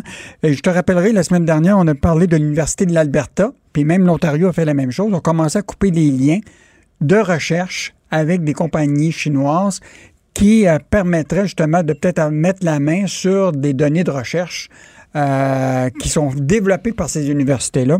Donc, euh, quand même une grosse nouvelle que Biden a une liste noire, mais nous autres, on a des compagnies dans cette liste. As-tu vu la Chine, ils sont tout contents de ce qui arrive avec le scandale des pensionnats autochtones, et puis ils font spinner ça là, pour montrer à quel point le Canada, c'est un méchant pays, puis qu'on n'a pas de leçons à donner à personne et tout ça. Ils sont tout contents de cette histoire-là, eux autres. En tout cas, on- il faut suivre quand même euh, tous ces, ces dossiers-là qui touchent les relations commerciales entre le Canada et la Chine. On parle euh, d'Air Canada, bien sûr. Bon, évidemment, là, c'est le, le tollé là, sur les 20 millions de primes de motivation. Toi, tu n'as pas de prime euh, de motivation, non? Hein? Tu es motivé naturellement? Oui. Écoute, t'as les, euh, bon, le- il y a un tollé, là, évidemment. le- la Chambre des communes, hier, a adopté une motion du Bloc québécois pour dénoncer ce 20 millions-là, de, de 20 millions de dollars, puis on dit qu'il fallait qu'arrête l'entente avec Air Canada jusqu'à temps qu'il renonce à ce 20 millions-là. Donc, euh, puis ce qui est encore fascinant, c'est que cette entente-là entre le gouvernement fédéral euh, et euh, Air Canada pour de l'aide de 5,9 milliards, pendant qu'il faisait cette négociation-là, le conseil d'administration lui-même développait une politique de rémunération pour donner 20 millions en rendement. Et je te rappellerai que le président sortant, là, Colin Ravenescu, un ancien du bureau d'avocat de Stangman Elliott, lui, sa prime de motivation qu'il a reçue, c'est 723 000 sur sa, rémunération de 9,3 millions de dollars. Écoute, là, le lien qu'on fait ce matin, ce qui est encore plus intéressant, c'est que les membres du comité de rémunération qui a voté cette politique-là, écoute, il y a un de ces membres-là qui s'appelle Jean-Marc Huot, qui est euh, aussi un associé dans le bureau d'avocat de Stangman Elliott. Et Stangman Elliott, c'est eux autres qui ont négocié, travaillé la vente de 500 millions de dollars d'actions au transporteur, du transporteur au gouvernement fédéral dans l'aide du 5,9 milliards. Donc, euh, tu as, un bureau d'avocats qui s'occupe du financement d'Air Canada et un de ses associés, il est du comité de rémunération qui a voté pour donner 20 millions de primes aux actionnaires. Mettons ouais. qu'il y a des, c'est pas fort. Ça regarde mal. là. Il y a apparence de conflit. En tout cas, parlant d'apparence de conflit d'intérêt, M. Fitzgibbon, je lis aujourd'hui, là, Daniel Payet, dans fait la différence, du Journal de Montréal, Mm. l'ancien bloquiste qui dit euh, il n'y a pas de place en politique pour les gens d'affaires. C'est pas vrai. Je suis absolument pas d'accord. Les gens d'affaires peuvent aller en politique en autant qu'ils respectent les règles. Non, moi je pense que quand je lisais sa chronique, parce que je l'ai vu tantôt à, à- à mon émission, le Mêlez-vous de vos affaires, ce qui, ce qui semble dire, c'est que tu peux avoir des gens du monde des affaires, que ce soit des femmes euh, ou des hommes d'affaires, mais la question c'est que c'est un autre mode de vie Tu sais, as de la reddition de compte qui est complètement différente que quand tu es en, l'imputabilité. Écoute, passer un projet là, dans une entreprise privée, là, tu rencontres ton président, tu dis on fait ça, dans trois mois, on donne des. Là, il faut que tu passes par les députés, le Conseil des ministres, les commissions parlementaires. La reddition de compte est difficile. La diplomatie est importante. ce qui n'est pas toujours le cas dans les entreprises. les entreprises, ça bouge vite. Euh, donc, dans ce cas, puis je pense que quand tu t'en vas en politique, là, faut que tu acceptes que tu t'en vas pas là pour de l'argent. Eh bien, c'est ça. les gens qui disent, les gens qui disent, on, va runner une province comme, un, comme on run une entreprise. Mais non, c'est pas la même affaire. En tout cas, Pierre Fitzgibbon, lui, euh, a l'air à dire qu'il faut runner euh, justement un gouvernement comme un banquier. La preuve, ce matin, le bureau d'enquête, euh, Alexandre Robillard, met à jour le fait que, tu sais que Pierre Fitzgibbon a confié sa, sa fiducie à un gars qui s'appelle Michel Ringuet. C'est un collaborateur. Ben, c'est un ami. Mais là. Et là, cet ami-là, qui est actionnaire aussi et administrateur de Lyon Électrique et Lemon Pulse, qu'on a parlé cette semaine, deux entreprises pour lesquelles ils ont des relations avec Investissement Québec. Donc, le grand patron d'Investissement Québec, qui est Pierre Fitzgibbon, celui qui gère sa fiducie, est administrateur de deux de ces entreprises-là. Et là, ce qui est fascinant, c'est qu'il y a eu un souper avec euh, M. Ringuet euh, autour de, juin 2020, que confirmé euh, Pierre Fitzgibbon au bureau d'enquête. Et ce qui est clair dans les règles d'éthique, tu n'as pas le droit d'avoir de lien personnel et professionnel. Non, mais il, savait, il est vraiment boqué, comme on dit. il veut rien savoir. Hein? Vraiment, là, à un moment donné, il va dire arrêter, là, puis je vais sacrer mon camp. Donc, euh, selon toi, là, dans ta boule de cristal, il revient ou il revient pas? Bien, présentement, ce qu'on semble croire, c'est qu'il est possible qu'il revienne parce qu'il n'y a aucun changement au ministère de l'Économie. Les chefs de cabinet sont là, les, ceux qui s'occupent des relations avec euh, les médias sont C'est comme si c'est statu quo pour le moment, mais euh, ça va être difficile. Peut-être qu'on verra. il fait un appel actuellement pour les gens pour investir un million. Euh, à, lire demain dans le journal. Oui, demain, euh, écoute, il y a beaucoup de choses. Michel Gérard revient sur le dossier de Desjardins, on s'en est parlé. Ben oui. Écoute, euh, l'enquête judiciaire qui aurait été plus... elle aurait pu être compromise à cause du fait qu'ils sont intervenus alors que la police avait dit de ne pas intervenir auprès du principal suspect. Ils ont failli faire dérailler Dérailler l'enquête. Mais là, Michel revient sur le fait qu'aux États-Unis, les entreprises là, dont les clients sont victimes de vols de renseignements personnels, c'est des grosses amendes. Au Québec, niet. Les jardins, depuis le début, là, ont eu aucune amende, à part d'une petite tape sur les doigts de l'AMF. Et donc, Michel revient là-dessus en disant euh, il faudrait rapidement qu'on commence à regarder ben d'imposer des pénalités à ceux qui sont les gardiens de tes données personnelles. Ben oui, c'est sûr et certain. On va parler aussi des, euh, des profiteurs qui profitent de la réputation du Canada puis de Montréal. Écoute, c'est fascinant. Il y a des gens qui s'installent à, à une tour ici au centre-ville. Ils font des YouTube en, sollicitant les gens pour euh, de l'argent. Écoute, ils partent avec des millions de dollars de, Québécois et de gens de l'étranger euh, et directement sur le nez de l'AMF directement à Montréal. Donc, on a un beau cas. Euh, et en terminant, une tendance qui est dans le monde du, travail, la, main-d'œuvre qui manque partout. Alors, de plus en plus d'employeurs sont prêts à faire le partage d'employés entre entreprises pour des corps de métiers similaires. Ah, Donc, euh, par exemple, tu es soudeur dans une entreprise X, puis l'autre entreprise de l'autre bord a besoin de soudeurs. Euh, donc, euh, partage d'employés entre plusieurs employeurs. Au, lieu de partager ta tondeuse, tu partages tes employés. Écoute, je suis allé il y a quelques jours, les, terrasses ouvrent, faisait beau. Je vais sur la rue Bernard à Outremont, et là, il y avait plein de monde, parce que la rue est piétonnière, plein de monde, ces terrasses, tout ça. Puis là, tu as le restaurant Les Enfants Terribles, fermé fermé. Fait que là, je vois soudainement des gens à côté. Je vais au restaurant à côté, les autres étaient ouverts. Je dis Qu'est-ce qui se passe? Les enfants terribles, ils n'ont pas main-d'œuvre. Pénurie de main-d'œuvre, ils peuvent pas ouvrir. Ils peuvent pas ouvrir alors que là, écoute, ils perdaient beaucoup d'argent. C'était plein de gens qui attendaient à une terrasse.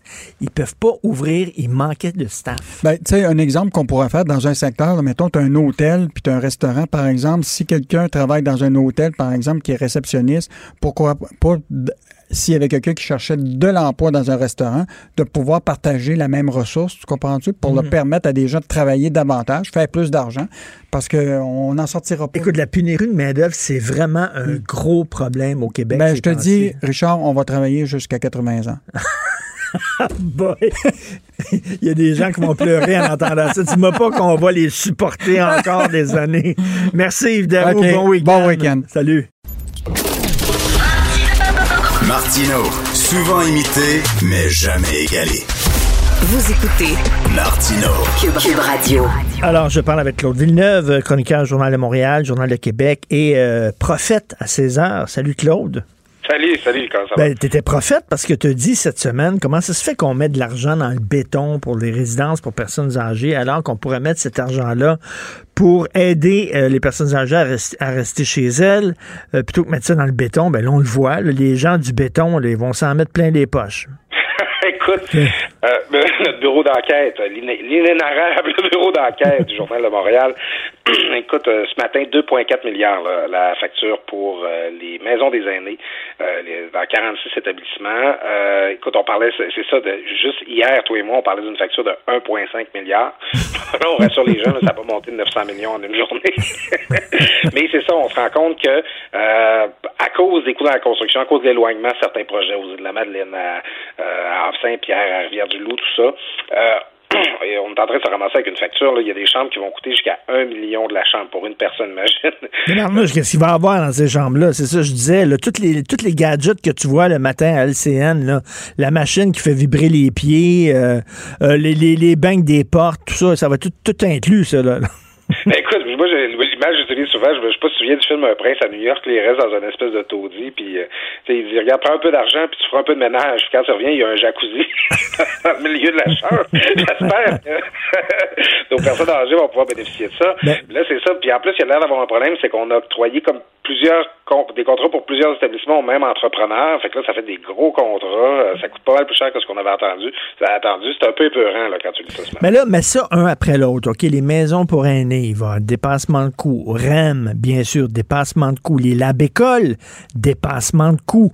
Le tunnel, oublie ça, 10 milliards de dollars, ça se pissait dessus. C'est certain que ça va être plus cher. À un moment donné, là, on a les yeux plus grands que la panse. là. Le Québec est pas si riche que ça. Est-ce qu'on peut dépenser à la mesure de nos moyens? Oui, puis euh, écoute, je vais ajouter quelque chose à ta liste. Nous, euh, à Québec aujourd'hui, c'est ça la grosse nouvelle, c'est que la construction du tramway est retardée d'un an parce que il y a une seule entreprise et un seul consortium qui a soumissionné. Alors, c'est sûr que tu n'auras pas ton prix quand t'as rien, que, tu je- si, si vous faites des rénaux chez vous, là, puis que vous faites soumissionner juste un entrepreneur, là, euh, c'est- t'auras pas ton prix, ça, c'est sûr. Alors, tu sais, il va falloir se poser la question. Si on regarde le contexte, je reprends l'exemple des rénaux. N'importe qui qui fait des petits travaux chez lui présentement, là, il se rend compte que les matériaux sont chers, il y a de l'inflation, puis les entrepreneurs sont très indépendants. Ils manquent pas d'ouvrage, puis ils sentent pas le besoin de courir après les contrats, puis de nous faire des courbettes pour, euh, pour nous avoir. Fait que là, là, tu sais, dans- c'est dans ce contexte-là qu'au Québec, on a des projets d'infrastructures colossaux. Tu les as nommés. Il y a le REM, le tramway, les maisons des aînés, les maternelles 4 ans, Ben euh, oui. les, les lab-écoles, tout ça. Euh, tu sais, on a peut-être besoin de prendre une petite pause, là, puis voir venir, là, ça va être quoi notre capacité de payer au sortir de cette récession pandémique et euh, comment les prix vont évoluer, parce que là, je- tu dis les yeux plus grands que la panse. Euh, tu sais, on est un peu euh, en train de se- c'est comme si on était un peu en train de se dire ça coûtera ce que ça voudra pour relancer l'économie. Ben oui. Avoir Hey, des mauvaises surprises demain. Il y en a une qui tombe pile en maudit, c'est euh, Annie Soleil Proto, là, qui présente dimanche euh, à TVA, dimanche soir, son documentaire La dernière maison, où elle, justement, ce qu'elle préconise, c'est de tout faire pour garder les personnes âgées, âgées chez elles, comme tu disais cette semaine. Exactement, et pas, et pas de dépenser de l'argent dans le béton tout le temps, là. Parce que, tu sais, à un million de la chambre, là, bon, là, c'est- les, projets les plus chers, mettons, là, c'est entre 500 et 700 000 la chambre, là, dans, la, dans la plupart des projets. Euh, Viens-tu vraiment me dire que ça coûterait plus cher d'envoyer des préposés aux bénéficiaires chez le monde? Viens-tu vraiment me dire que ça coûterait plus cher même d'envoyer du monde pour euh, nettoyer les gouttières puis, euh, puis tailler les haies des gens chez eux plutôt que les, les embarquer dans des maisons comme ça où, on, Richard, on n'a pas encore parlé de coût de maintien d'actifs parce que là, c'est ça, là, sinon, dans 25-30 ans, on va se parler encore, toi puis moi, puis on va, on va, on va se demander pourquoi les plafonds coulent. On n'a pas encore parlé de rentrer des ergothérapeutes, des, des, des, des inhalothérapeutes, des infirmières, des préposés là-dedans. Euh, c'est qu'on on se construit des infrastructures qui vont... Tu sais, quand, quand je reprends l'exemple des Renault, euh, c'est bien beau, là, se rentrer une fournaise euh, top niveau, là, euh, pour, pour chauffer ta maison maison, mais il faut que tu saches combien ça va te coûter d'électricité après. Tu sais, c'est que on, Mm. on regarde là, on parle juste du coût de construction, on parle même pas du coût d'opération, du coût de maintien. Écoute, tout à fait, as tout à fait raison. il faut ajouter ça à tout ça. Écoute, si on aime ça, les chantiers, les grands chantiers, toi, tu travaillais avec Mme Marois? À l'époque, c'est c'est M. Hébert, Régent Hébert, qui était ministre de la Santé, il y avait un beau chantier. C'était pas un chantier de béton, c'était une assurance, justement, tout un programme d'assurance pour pouvoir rester à la maison. Malheureusement, euh, le gouvernement Marois n'a pas été réélu, puis ça, c'est tombé dans le crack, mais c'est une bonne idée. Ben, c'est parce que il y, avait quelque chose qu'on n'avait pas dit, c'est que probablement qu'il aurait fallu avoir une petite taxe pour le financer, ce, ce- ce projet d'assurance autonomie-là. C'est incontournable. Mais tu sais, posons-nous la question. Tu sais, qu'est-ce que ça nous coûte de pas le faire? Peut-être que ça coûte plus cher de pas le faire. Tu sais, euh, là, présentement, là, euh, le, le gouvernement, il donne un crédit d'impôt aux, aux gens pour qu'ils puissent, mettons, aller vivre dans une RPA. Puis les RPA, ils aident les gens à réclamer leur crédit d'impôt parce qu'ils déduisent ça de leur loyer. Donc, c'est comme une subvention indirecte pour les RPA. Mettons qu'on disait aux gens, regarde, on va te donner cet argent-là, là, ces petits crédits-là. Puis toi, de quoi tu as besoin? là? T'as-tu besoin là, d'une madame qui vient faire tes cheveux à la maison? T'as-tu besoin de quelqu'un qui vient faire des petits travaux sur ton terrain? Ben oui. T'as besoin d'une préposée qui vient faire, qui vient une heure ou deux par jour ou par semaine pour t'aider à faire tes soins? Tu sais, on, gagnerait peut-être à donner la chance au monde de dépenser cet argent-là comme ils le veulent, euh, plutôt que, là, présentement, on le donne à des entrepreneurs puis des entreprises qui exploitent des RPA pour qu'ils dépensent eux comme ils le veulent, en tout cas. Moi, il me semble qu'on gagnerait, c'est assurance autonomie, sais, autonomie dans le sens de rester dans ta maison plus longtemps possible, mais autonomie dans le sens de pouvoir faire tes choix toi-même, tu sais. Ben oui, ben oui, mais malheureusement, c'est pas vers ça qu'on s'en va. Et comme tu disais fort justement cette semaine, on va à contre-courant, complètement à contre-courant. Puis écoute, là, quand la pandémie va être finie, là, Claude, là, euh, la CAQ, là, la lune de miel, je pense qu'elle elle va s'effriter un peu parce que là, quand on va recommencer à parler d'économie, puis ben, ben, tu as vu comment il bougonne, là, François Legault, je pense qu'il a besoin de vacances. là. Oui, pense tout le monde est écœuré. D'abord, Oui. j'ai fait de la politique. En juin, Richard, tout le monde est écœuré. le Parlement ferme là, au mois de juin, là, je, tu t'installes à la porte 6, vous sortent les députés. Là. Je te, je, te, je te dirais pas de quel orifice du corps ça a l'air là, à la vitesse que ça sort de là. là. C'est, c'est, écoute, c'est, c'est la panique. Là. Le monde, ils veulent aller chez eux, veulent retourner dans leur circonscription. Puis c'est sûr que tout le monde est à bout. Là. Ah ouais. Là, c'est ça, c'est que la, la dernière année et demie, là, elle a été vraiment dure. Là. Euh, tu sais, ils sont tous épuisés. Puis il y a de l'usure. Tu sais, Pierre Fitzgibbon démissionne. Ça, c'est de l'usure.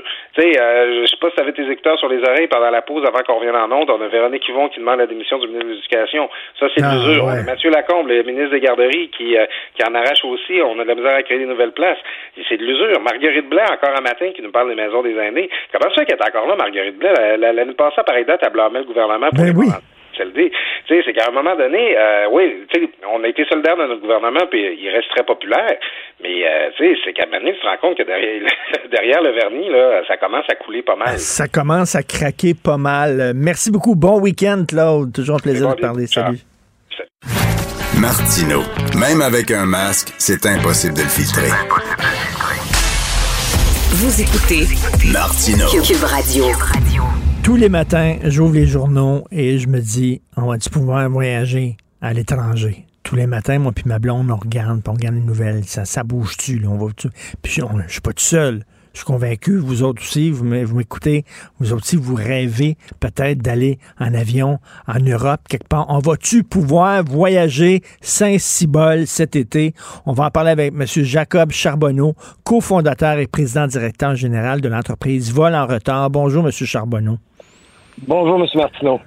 Là, là, quand j'ai vu qu'ils vont mettre ça à 5000 pièces d'amende pour le non-respect de la quarantaine, alors que de plus en plus de gens sont vaccinés, plus de la moitié des Canadiens ont eu leur, première dose. Il y a des gens qui vont commencer à avoir leur deuxième dose. Puis on reste quand même avec la quarantaine obligatoire à l'hôtel. Tabarnouche. Vraiment. Vous en pensez quoi?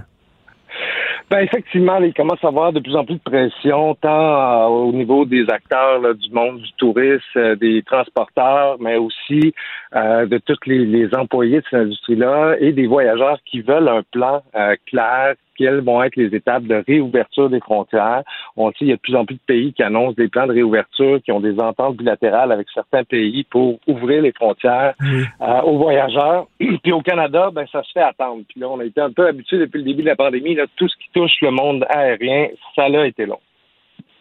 Mais, mais puis en plus, il faut que ça soit réciproque, comme vous le dites. C'est des ententes, euh, il faut bilatérales. C'est-à-dire que, par exemple, les Français sont, ils voudraient bien nous accueillir, mais en retour, ils voudraient qu'on les accueille aussi. Là.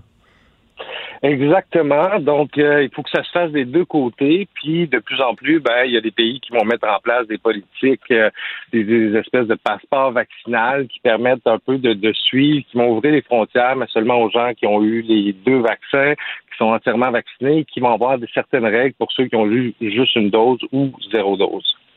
Mais vous, est-ce que vous êtes euh, optimiste? C'est très difficile dans votre organisme de, de, de, planifier des voyages parce qu'on ne sait pas ce qui nous attend. Là.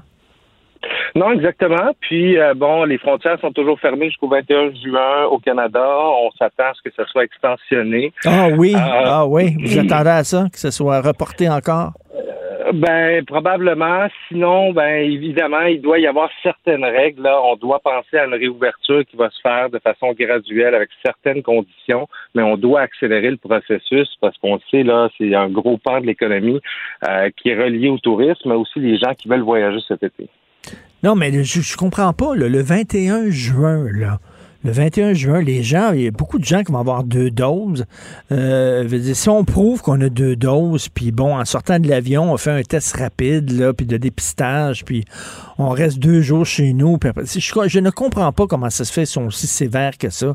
Parce qu'ils nous disent d'un côté, faites-vous vacciner, je veux bien, mais si je me fais vacciner, il faut que j'ai un cadeau, il faut que j'ai une nanane, il faut que j'ai un plus, un plus-value.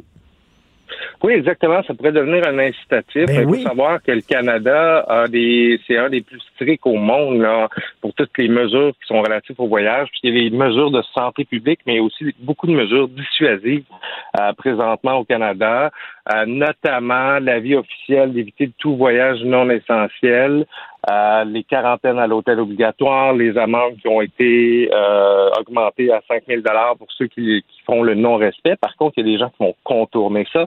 Ils vont passer par les États-Unis, par exemple, vont arriver par voie terrestre et là, ils ne sont pas soumis aux mêmes règles.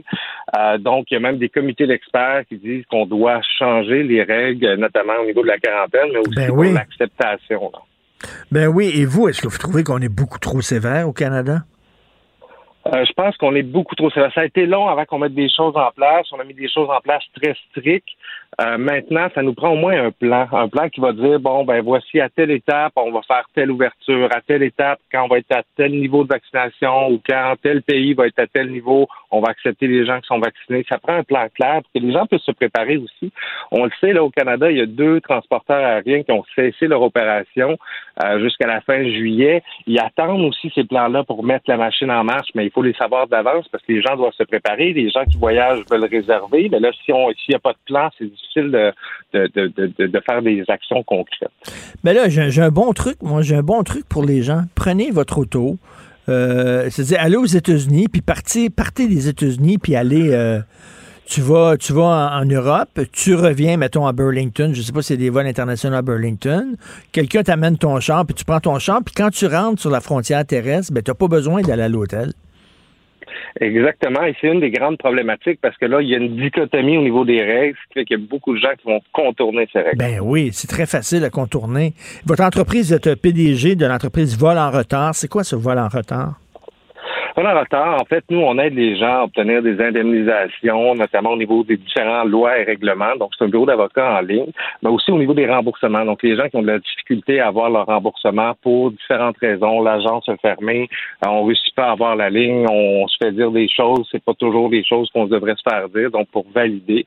Donc, on offre un service de clé en main, autant au niveau des agences que des voyageurs. OK. Et là, moi, j'ai un collaborateur ici, là, Adrien Pouliot. Là, euh, il avait ses deux doses, puis euh, il était en Floride. Il est revenu euh, par avion à Montréal, puis il a dû s'enfermer trois jours à l'hôtel à ses frais, alors qu'il y avait ses deux doses de vaccin, donc il était protégé, si on se fie aux experts, là, à 95% C'est absurde, totalement. Les gens regardent ça, et on comprend rien. Non, exactement. c'est pour ça qu'on a besoin d'un plan clair du gouvernement qui est, qui, est, fondé sur des, principes de santé publique et non pas juste des mesures qui sont dissuasives.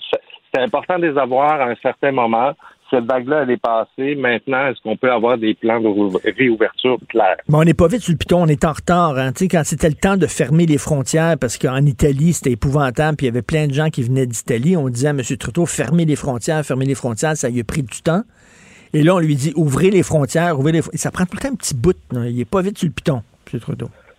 Oui, non, ça a été très long. Tout ce qui est la, question des crédits, les plans d'aide sectoriels au domaine aérien, ça s'est fait attendre pendant plusieurs mois alors que tous les autres pays étaient proactifs.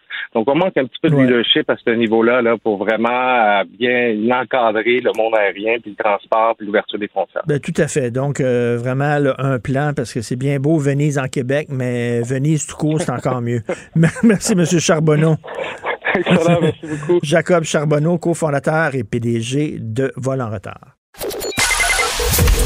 Joignez-vous à la discussion. Appelez ou textez le 187 Cube Radio 1877 827 2346.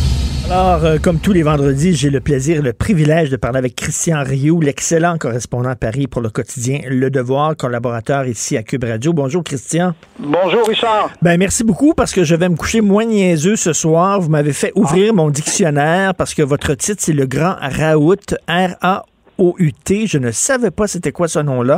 Donc, je suis allé ouvrir mon dictionnaire et ça veut dire fête, célébration.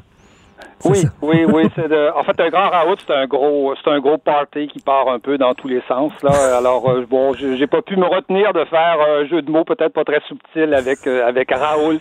C'est ça, le, le, Didier Raoult. Alors bon, euh, Stéphane Bureau à Radio Canada fait une entrevue très bonne que j'ai trouvée avec Didier Raoult. Et, et, là, bon, il y a des gens qui écrivent en disant c'est épouvantable de donner le micro à cet iconoclaste, ce fumiste, cet arnaqueur, etc.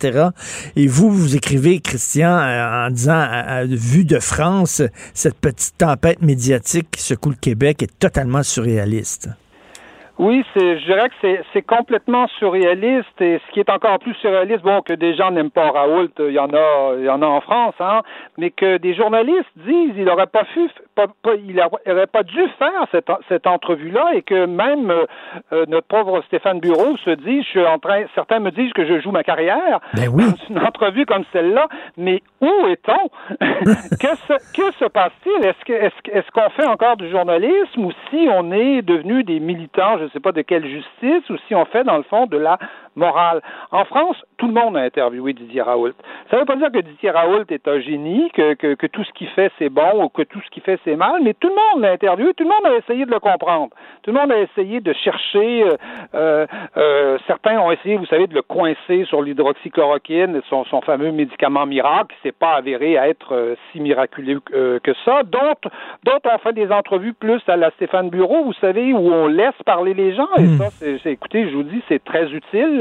Euh, moi-même qui, qui, qui, suis journaliste, je fais ça parfois. D'autres fois, je fais des entrevues plus corsées. Ça dépend toujours des, des sujets. Mais qu'on mais qu'on nous dise qu'il n'aurait pas fallu l'interviewer, mais, mais, mais je, moi, je, je vous dis, je suis sur la, la planète Mars. Je, je, ne comprends pas ce qui, ce qui arrive à notre, euh, au journalisme. Et c'est pas un complotiste, c'est pas Alexis Cossette-Trudel, quand même. C'est quelqu'un qui est à la tête d'un institut de recherche extrêmement respecté. Écoutez, euh, c'est euh, Didier Raoult, c'est quelqu'un qui euh, qui est extrêmement euh, diplômé, c'est quelqu'un qui, qui dirige un, un, institut d'épidémiologie qui est à la pointe hein, des techniques aujourd'hui dans la région de, de, Marseille et qui d'ailleurs a, a, fait des a, a, extrêmement bien travaillé pendant l'épidémie, hein, parce que Didier Raoult est un des un des rares qui a vraiment appliqué les directives de, de l'OMS. Hein, vous savez, tester, tracer, isoler, tester, tracer, mmh. isoler, tester, tester testé, sans arrêt. C'est vraiment le, gars qui a fait le plus de tests dans toute la France, sans arrêt, alors que la France a été assez médiocre dans ce, dans ce domaine-là.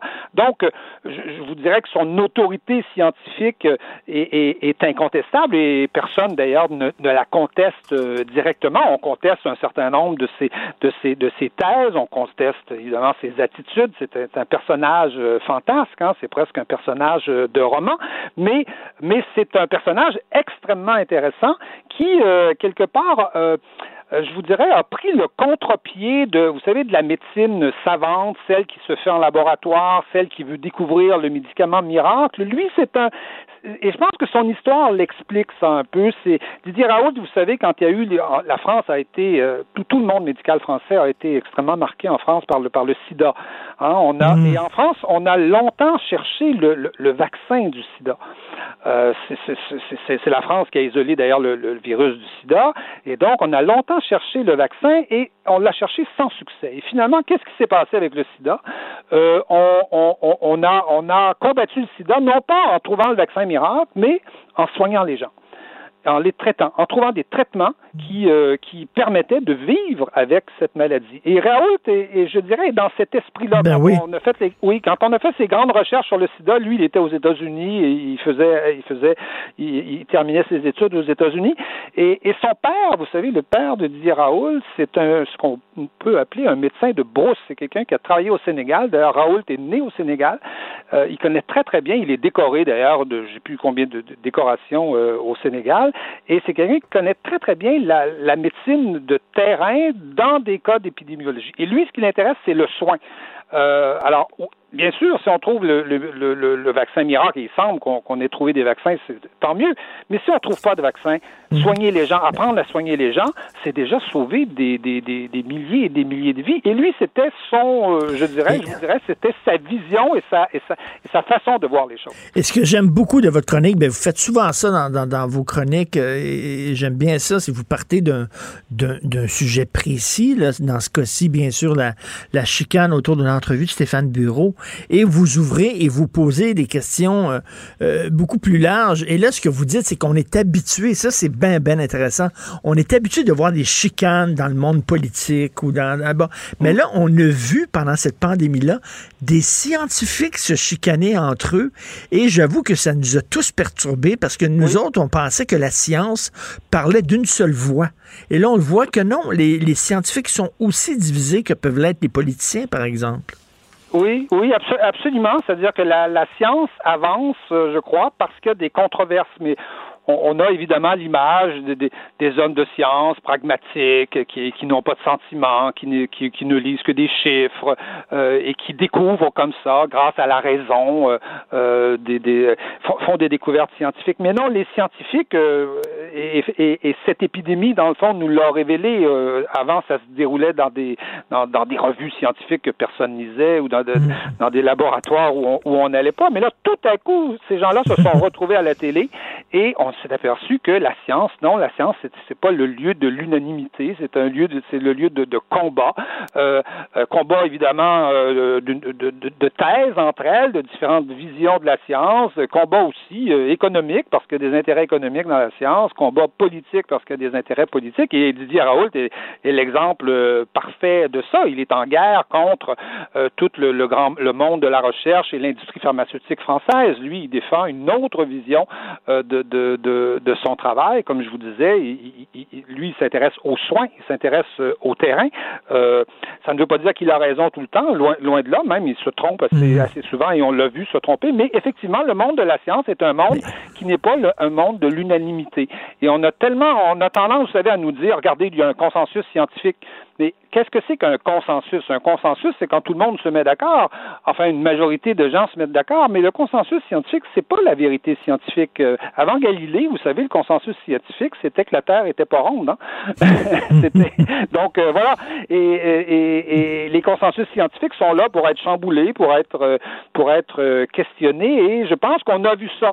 Euh, d'autant plus qu'on l'a vu euh, dans, dans, dans, un contexte euh, où on était très démunis. Hein, donc, il y a eu beaucoup d'émotions, beaucoup de d'émotivité dans, dans, dans, dans, cette, dans, dans cette épidémie. Mais, mais, mais, on a été pris par surprise. On n'était pas prêt. Hein, oui, mais, mais Christian, les, les chicanes, là, les querelles entre scientifiques, ça a apporté un peu d'eau au moulin à certains complotistes qui disent, ben regardez, même eux ne s'entendent pas, donc c'est n'importe quoi la science. Je pense qu'on on comprend mal la démarche scientifique. On pense que ça va à coup de, de, de consensus, de vérité, alors que non, la science avance par... Euh, on avance, on recule, on s'obstine, on, croit une théorie, soudainement, ben euh, elle, tombe, euh, elle, tombe en désétude, etc. C'est ça, la science.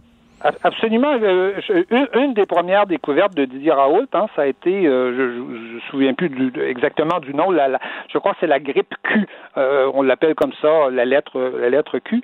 Et donc, et, et c'était une grippe qui était, qui était, qui était connue comme étant bénigne, donc qui, qui, on, on, on, on s'en occupait pas. Et lui découvre tout à coup que découvre un mort.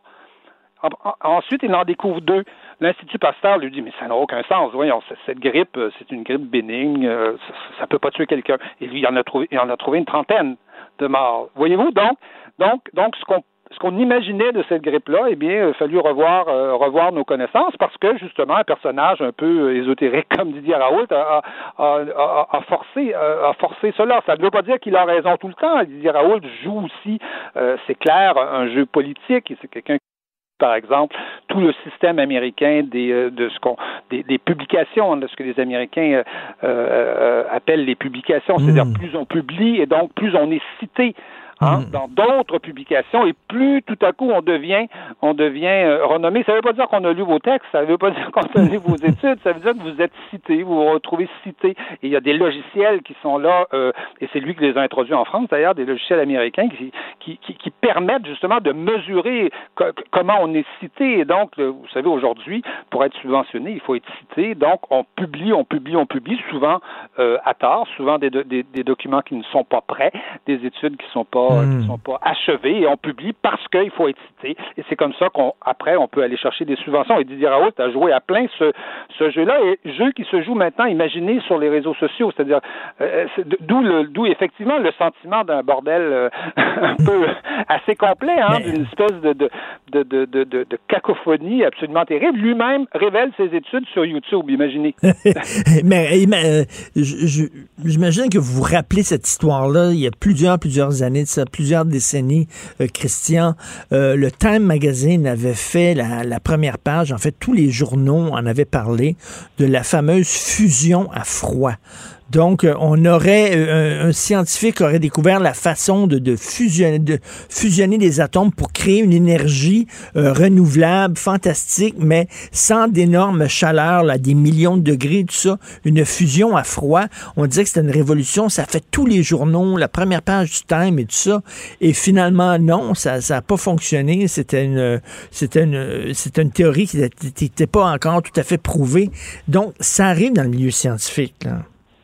Euh, des essais, des erreurs. Je, je, en froid, je, je, suis pas certain que vous ayez raison. Je pense qu'il y a encore des, d'énormes recherches qui se font ah, oui. Il y a même, euh, oui, il y a même un gros, euh, une énorme construction dans le sud de la France qui, qui, qui, qui, qui, qui, est en train de, de se faire pour, pour arriver à vérifier si effectivement on peut, par une fusion de ce type-là, dégager plus de, plus de plus d'énergie. Mais, à l'époque, on avait dit que c'était fait, on l'avait trouvé. Mon, souvenir est, lointain, mais il est vrai que il est vrai que euh, ben, écoutez, il y a une époque où on parlait du refroidissement climatique. Hein. Je ne sais pas si vous vous souvenez de, de cette époque-là. Je me souviens qu'on on parlait du refroidissement climatique, euh, qu'on s'en allait vers un refroidissement climatique. Visiblement, les les, les, les, les spécialistes ont, ont, découvert autre chose et ont compris qu'ils avaient vraiment qu'ils avaient tort. Mais mais c'est vrai. Mais la, la science avance comme ça et, et d'où la bêtise de dire on n'interviewera pas euh, Didier Raoult, d'où la bêtise de dire on va euh, on va nous euh, n'interviewer que les gens qui sont certains euh, qui, qui, ont la vérité la foi et ça, n'existe pas dans le domaine de la science. La science n'est pas quelque chose d'unilatéral comme ça de, de, de, d'affirmer une fois pour toutes et il faut la science avance parce qu'on la contredit parce qu'on parce qu'on la fait avancer. c'est ça. Et, là, est-ce que les animateurs radio vont devoir soumettre leur liste d'invités à un comité de, de, de, de bien-pensance qui va dire Ah oui, lui, tu as le droit de l'interviewer, lui, tu n'as pas le droit. Voyons, c'est absolument n'importe quoi. Écoutez, je, je, je, moi, je, je, vous avoue, je trouve ça catastrophique. Je trouve ça mm. euh, en contradiction avec l'esprit même de notre métier. Euh, les journalistes n'ont pas la vérité. Euh, les, journalistes cherchent comme comme comme d'autres et ils sont là pour rendre compte pour rendre compte du monde. Hein. Ils sont pas là. Ils sont là pour le décrire, pour le raconter. moi, je me suis engagé en journaliste parce que ça me permet quelque part d'être d'être devant le monde et de regarder et de parler à tout le monde, c'est-à-dire de parler à un ouvrier un matin euh, qui peut être euh, qui peut qui peut être euh, radical, qui peut être révolutionnaire, et de parler le lendemain matin à un grand patron qui dirige une entreprise et d'essayer de comprendre la complexité de ces deux personnages-là. Et je pense qu'il faut faire la même chose avec Didier Raoult. Je, je crois que si on pense qu'on a trouvé la vérité puis qu'il y a des listes d'invités, qui, de gens qu'il faut inviter et des gens des gens qui sont bannis des médias, eh bien, je crois qu'on qu'on ne fait pas on ne fait pas notre, euh, notre, travail. Et c'est vraiment triste parce que l'état du débat dans notre société va, va, va, en. Ben, tout à fait. Lorsqu'on a entendu Stéphane Bureau dire, ben oui, vous savez, euh, j'interviewe Didier Raoul parce que je suis en train de préparer une retraite précoce, ça donnait, ça donnait froid dans le dos. Ça donnait vraiment froid dans le dos. Mais je vous dirais que cette, cette euh, cette ambiance-là dans les médias aujourd'hui, elle est, euh, elle existe, elle est, euh, elle est euh, même assez, on la voit dans, dans, dans, beaucoup de pays. On a vu des journalistes congédiés au New York Times, par exemple, parce qu'ils avaient fait offert une tribune, par exemple, à un, sénateur de droite qui est quand même un élu de la nation, pas, pas, pas un affreux terroriste. on a vu des caricaturistes en France. On a vu, on a vu, d'ailleurs, je, je cite Xavier Gorce dans mon dans mon article euh, qui, a dû démissionner parce qu'il a été désavoué par son journal pour une caricature qu'on peut ne pas aimer, mais qui est euh, qui, est peut-être un peu trop subtile pour pour certains. Mais bon, euh, quelqu'un qui est qui pourtant un caricaturiste génial et qui, a, jamais qui n'a jamais démérité. Et donc, je vous avoue, on a des on, on, vit aujourd'hui dans le journalisme des ambiances qu'on n'imaginait pas vivre. Oui, mais en tout cas, j'espère que le devoir va vous garder malgré tout, mon cher Christian Rio. Donc, le grand Raout qu'on peut lire aujourd'hui. Merci beaucoup. Bon week-end, Christian. Merci infiniment, Richard. Ben oui, on le sait. Martineau, ça n'a pas de bon sens comme il est bon. Vous écoutez Martineau. Cube Radio. Le, le commentaire de Mathieu Boccoté, dépensé pas comme les autres. Mathieu, première page du Devoir aujourd'hui, texte de Stéphane Baillargeon, défaut de mémoire collective. Pourquoi les Québécois refusent-ils de se voir en colonisateurs et en oppresseurs des Autochtones? Qu'est-ce que tu en penses? Ben, ça témoigne d'une forme, à mon avis, de névrose idéologique qui s'empare d'une partie de nos élites qui veulent à tout prix rendre les Québécois coupables euh, et responsables des politiques du gouvernement fédéral canadien, à une époque, déjà qu'on ne le contrôle pas aujourd'hui, hein, mais à une époque on ne le contrôlait d'aucune manière, où c'était un gouvernement fondamentalement britannique, c'est-à-dire fondamentalement canadien-anglais, fondamentalement britannique, qui traitait les Québécois comme des conquis, qui traitait les Québécois comme des vaincus, qui traitait les Québécois comme un résidu dans l'histoire. Les euh, Britanniques, les euh, bon, Sir John, comme on dit, Johnny MacDonald, traitaient les Autochtones aussi et plus encore comme des populations résiduelles appelées à disparaître dans l'histoire. Donc, pour peu qu'on ait le souci minimal de l'exactitude historique, on ne peut pas faire porter au Québec la responsabilité historique, par ailleurs scandaleuse, du racisme d'État canadien envers les Amérindiens. Mais il y a quelque chose, là on va nous dire oui, mais il y a des Québécois qui s'en sont mêlés. Évidemment, quand il y a une structure de pouvoir qui arrive quelque part, il y a toujours des éléments qui finissent par s'y mêler. Mais le seul lieu qui est contrôlé par les francophones, hein, l'État du Québec, l'expression de la nation québécoise, ça passe pas par Ottawa. À Ottawa, on négocie des aménagements pour préserver un peu de nos droits.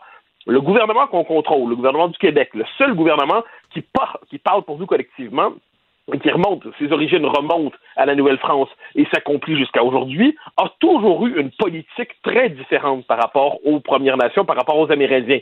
C'était vrai de Champlain, c'était vrai d'Honoré Mercier, c'était vrai de René Lévesque, c'était vrai de Bernard Landry. Mais aujourd'hui, au nom d'une forme de fantasme de la blanchité, au nom de cette idée que tous les Blancs sont nécessairement des colonisateurs coupables et racistes, au nom de cette idée que tous les Blancs partagent la même histoire coloniale abjecte, on en vient à oublier que la Nouvelle-France n'a pas été la même histoire que celle des Britanniques en Amérique et que le Québec, quand il s'est donné une politique autochtone au fil des temps, c'était une politique tout à fait différente que celle des, des Britanniques, des Canadiens anglais, des Anglais, ainsi de suite.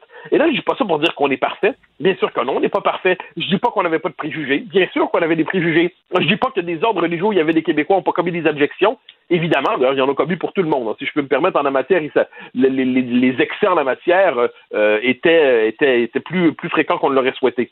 Euh, mais, mais, à un moment donné, si on prend au sérieux le politique, si on prend au sérieux les institutions, si on prend au sérieux les États, Eh bien, le fait est que c'est une politique que nous n'avons pas fixée, déterminée. Alors pourquoi les Québécois devraient-ils se rendre coupables collectivement, réécrire leur propre histoire pour l'accorder au crime des euh, Britanniques en Amérique du Nord? Je cherche désespérément à comprendre, sinon que la volonté ici d'entrer dans cette logique de la haine de soi, de se culpabiliser pour les crimes de l'autre. Moi, je n'ai pas de problème que les Québécois fassent leur, fassent leur autocritique, mais qu'ils n'entrent pas dans cette autocritique le, les, les, dérives, les crimes de l'Empire britannique, qui, à ce que j'en sais, il le subissait aussi, cet empire.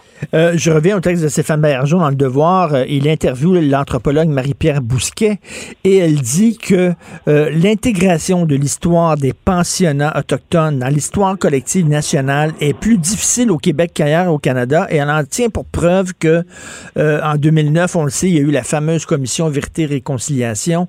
Il y a eu des journées d'audience au Québec elle est allée assister à ces audiences-là. Elle dit qu'il n'y avait aucun journaliste québécois. Aucun. Il y avait une journaliste, elle était One Date. Donc, elle dit que c'est notre point aveugle. On ne veut pas en parler. On ne voulait rien savoir de ça au Québec. Oui, elle nous explique ça à la manière de sermon, en fait. Qu'il faut quand même voir comment la question autochtone se pose au Québec et ailleurs dans le Canada. C'est-à-dire ici, alors il y a beaucoup de nuances à faire. Dans la région de Québec, euh, on peut en penser aussi dans le coin d'Oka. Il y a différentes nuances, mais ici, souvent, les communautés autochtones sont plutôt excentrées. Alors que si on va dans l'Ouest canadien, elles sont très présentes dans les villes, c'est le moins qu'on puisse dire. La, question autochtone ne s'ancre pas de manière territoriale de la même manière au Québec que dans le reste du Canada. Bon, ce qui ne veut pas dire par ailleurs qu'il n'y a pas des communautés excentrées dans le reste du Canada qui subissent pas d'ailleurs, on le sait, quelquefois des problèmes d'accès à l'eau, euh, des problèmes d'accès aux, biens sociaux élémentaires. Là. Ça, il n'y a pas de doute là-dessus. Mais ensuite, je le redis parce que ça me semble important, c'est qu'à un moment donné, on n'a pas la même histoire, on n'a pas la même culture, on n'a pas la même. Je parle pas des Québécois et des Autochtones, je parle des Québécois et des Canadiens anglais. On n'a pas le même parcours, on n'a pas la même expérience. Et là, on nous reproche de ne pas nous comporter comme des Manitobains, des gens de la Saskatchewan ou des gens de Colombie-Britannique ou des Ontariens. Euh, il se peut que madame, euh, dont le nom m'échappe, tu viens de le dire, Bousquet, euh, soit étonnée par cela, mais je, suis heureux de lui apprendre qu'à un moment donné, les Allemands et les Français, les Irlandais et les Britanniques ne réagissent pas de la même manière devant des phénomènes historiques. Encore une fois, je le redis, ça ne veut pas dire qu'il n'y a pas de... On n'a pas de préjugés ici. Mais permets-moi, je l'évoquais hier à l'émission, je vais le redire parce que pour moi, c'est d'une importance capitale. Au moment de la loi fédérale sur les Indiens, la fin du 19e siècle, disons ça plus largement, c'est l'époque euh, où justement la loi fédérale sur les Indiens, c'est l'époque où vraiment se met en place cette politique d'assimilation qui va aller euh, très loin. C'est l'époque aussi de l'affaire Riel. Alors, la cause des métis n'est pas celle des Indiens au sens classique, hein, des Amérindiens au sens classique. C'est pas exactement la même chose. Mais c'est pas si éloigné que ça non plus. Quand il y a l'affaire métis, le chef des Québécois, notre chef national, pour reprendre la formule, le Mercier, le grand Mercier. Eh bien, Mercier, le grand Mercier, qu'est-ce qu'il fait? Devant le champ de Mars, devant 50 000 personnes, il dit en 1885, ils ont pendu notre frère Riel. Notre frère Riel. Euh, est-ce qu'on comprend bien que là, quand il parle des Autochtones, des Métis, dans ce cas-là, c'est pas la même chose, mais on comprend que c'est le même univers symbolique, il parle de notre frère. C'est quand même pas ce qu'on pourrait appeler un langage particulièrement condescendant. Il se solidarise on sait qu'il y a un conflit à ce moment-là entre d'un côté McDonald qui dit tous les chiens de la province de Québec pourraient hurler je pendrai quand même Riel, et de l'autre côté, j'ai pas la formule exacte, mais c'est à peu ce qu'il dit, et de l'autre côté, on a les Québécois qui se mobilisent pour les métis. Alors là, il va falloir qu'on m'explique comment les Québécois, lorsqu'ils prennent leur gouvernement en main, c'est le gouvernement de Québec, eh bien, c'est une politique favorable aux métis qu'ils proposent, alors qu'à Ottawa, c'est une toute autre politique. Et plus encore, ceux des nôtres, hein, les Canadiens français qui à Ottawa collaborent avec Sir John, eh bien, merci des traites de traîtres. Autrement dit, en trahissant les métis, ils trahissent leur propre peuple, le peuple canadien-français. Alors, moi, je regarde ça à un moment crucial où se met en place la politique autochtone. Eh bien, manifestement, c'est pas le même rapport qui se joue à ça. Quand, avec la Révolution tranquille, les Québécois se prennent en main, c'est important parce que j'en sais la Révolution tranquille dans notre histoire. René Lévesque, très rapidement, se montre particulièrement sensible à la question autochtone. C'est lui qui va reconnaître dans les années 80 les nations autochtones au Québec. Bernard Landry, à ce que j'en sais, est un homme particulièrement sensible à leur situation. Et là, donc là, moi, à un moment donné, je me dis que si on me dit des Québécois ont participé aux exactions, évidemment. Si on me dit on n'est pas parfait, évidemment. Mais si on me dit les Québécois doivent accepter à se voir la manière d'anglais comme les autres, ah ben non. Non, parce que premièrement, c'est faux, parce que le souci de la vérité devrait compter dans l'histoire. Ensuite, ensuite, parce que ça, si on en venait à adopter ce récit, ça déréaliserait la réalité de notre histoire pour la rendre conforme à un catéchisme idéologique, ce que souhaitent peut-être euh, des gens euh, dans le, au devoir, mais ce qui n'est pas conforme à la réalité des choses. Qu'on nous dise ensuite que nous, comme Québécois, comme peuple, qu'on fasse notre autocritique, parce qu'apparemment c'est le terme à la mode, pour savoir nos, nos, nos, grandeurs et nos misères, nos, nos, exploits et nos faiblesses, tout ça par rapport à la question autochtone, qu'on se dise, bon, qu'est-ce, à quel moment on a raté notre coup, de quelle manière, pas de souci avec ça. Aucun souci. Aucun peuple est parfait. Et puis, on, cette autocritique, on l'a fait déjà, cette autocritique-là. Il faut pas se tromper. On l'a fait, le dit, dans des termes britanniques. Mais qu'on se fasse une critique qui soit la nôtre, j'ai aucun souci avec ça. La question des pensionnats, elle est horrible en tant que est de, manière universelle. Ce qui s'est passé à Kamloops, ça n'a pas fait le tour du monde pour rien. C'est que ça bouleverse tout le monde, ce qu'on a appris là-bas. Mais le fait est que collectivement, l'expression politique de notre peuple en Amérique du Nord, c'est l'État du Québec. C'est à sa lumière qu'il faut penser notre action et non pas à la lumière de l'État fédéral canadien qui, historiquement, par ailleurs, nous a classés dans la catégorie des populations résiduelles qui doivent disparaître. Je, je dis ça, j'ai l'impression de rappeler des vérités élémentaires. Or, me semble-t-il, ces vérités élémentaires passent aujourd'hui pour des horreurs réactionnaires. Écoute, en terminant, je veux, je veux parler d'autre chose. Tu sais que euh, euh, le ministre, ben, le premier ministre Legault est, très furieux d'avoir eu à se départir de son ministre de l'économie qu'il aimait bien, euh, Fitzgibbon. Et là, il dit, ah, parce que là, il est critiqué par le PQ, puis il dit, oh, c'est bien le PQ, tout ce qu'il pense, les autres, c'est la souveraineté, la souveraineté. Il dit, lorsque j'étais au PQ, moi, au Conseil des ministres, j'essayais de parler de l'économie, personne m'écoutait. Tout ce qu'il avait en tête, c'est la souveraineté. C'est assez particulier d'un ex-péquiste qui, qui parle de ça, en parlant de Lucien Bouchard et de Bernard Charles c'est surtout assez particulier de la part d'un homme, euh, François Legault, que, j'estime, mais qui était un des plus ardents indépendantistes au Parti québécois à l'époque.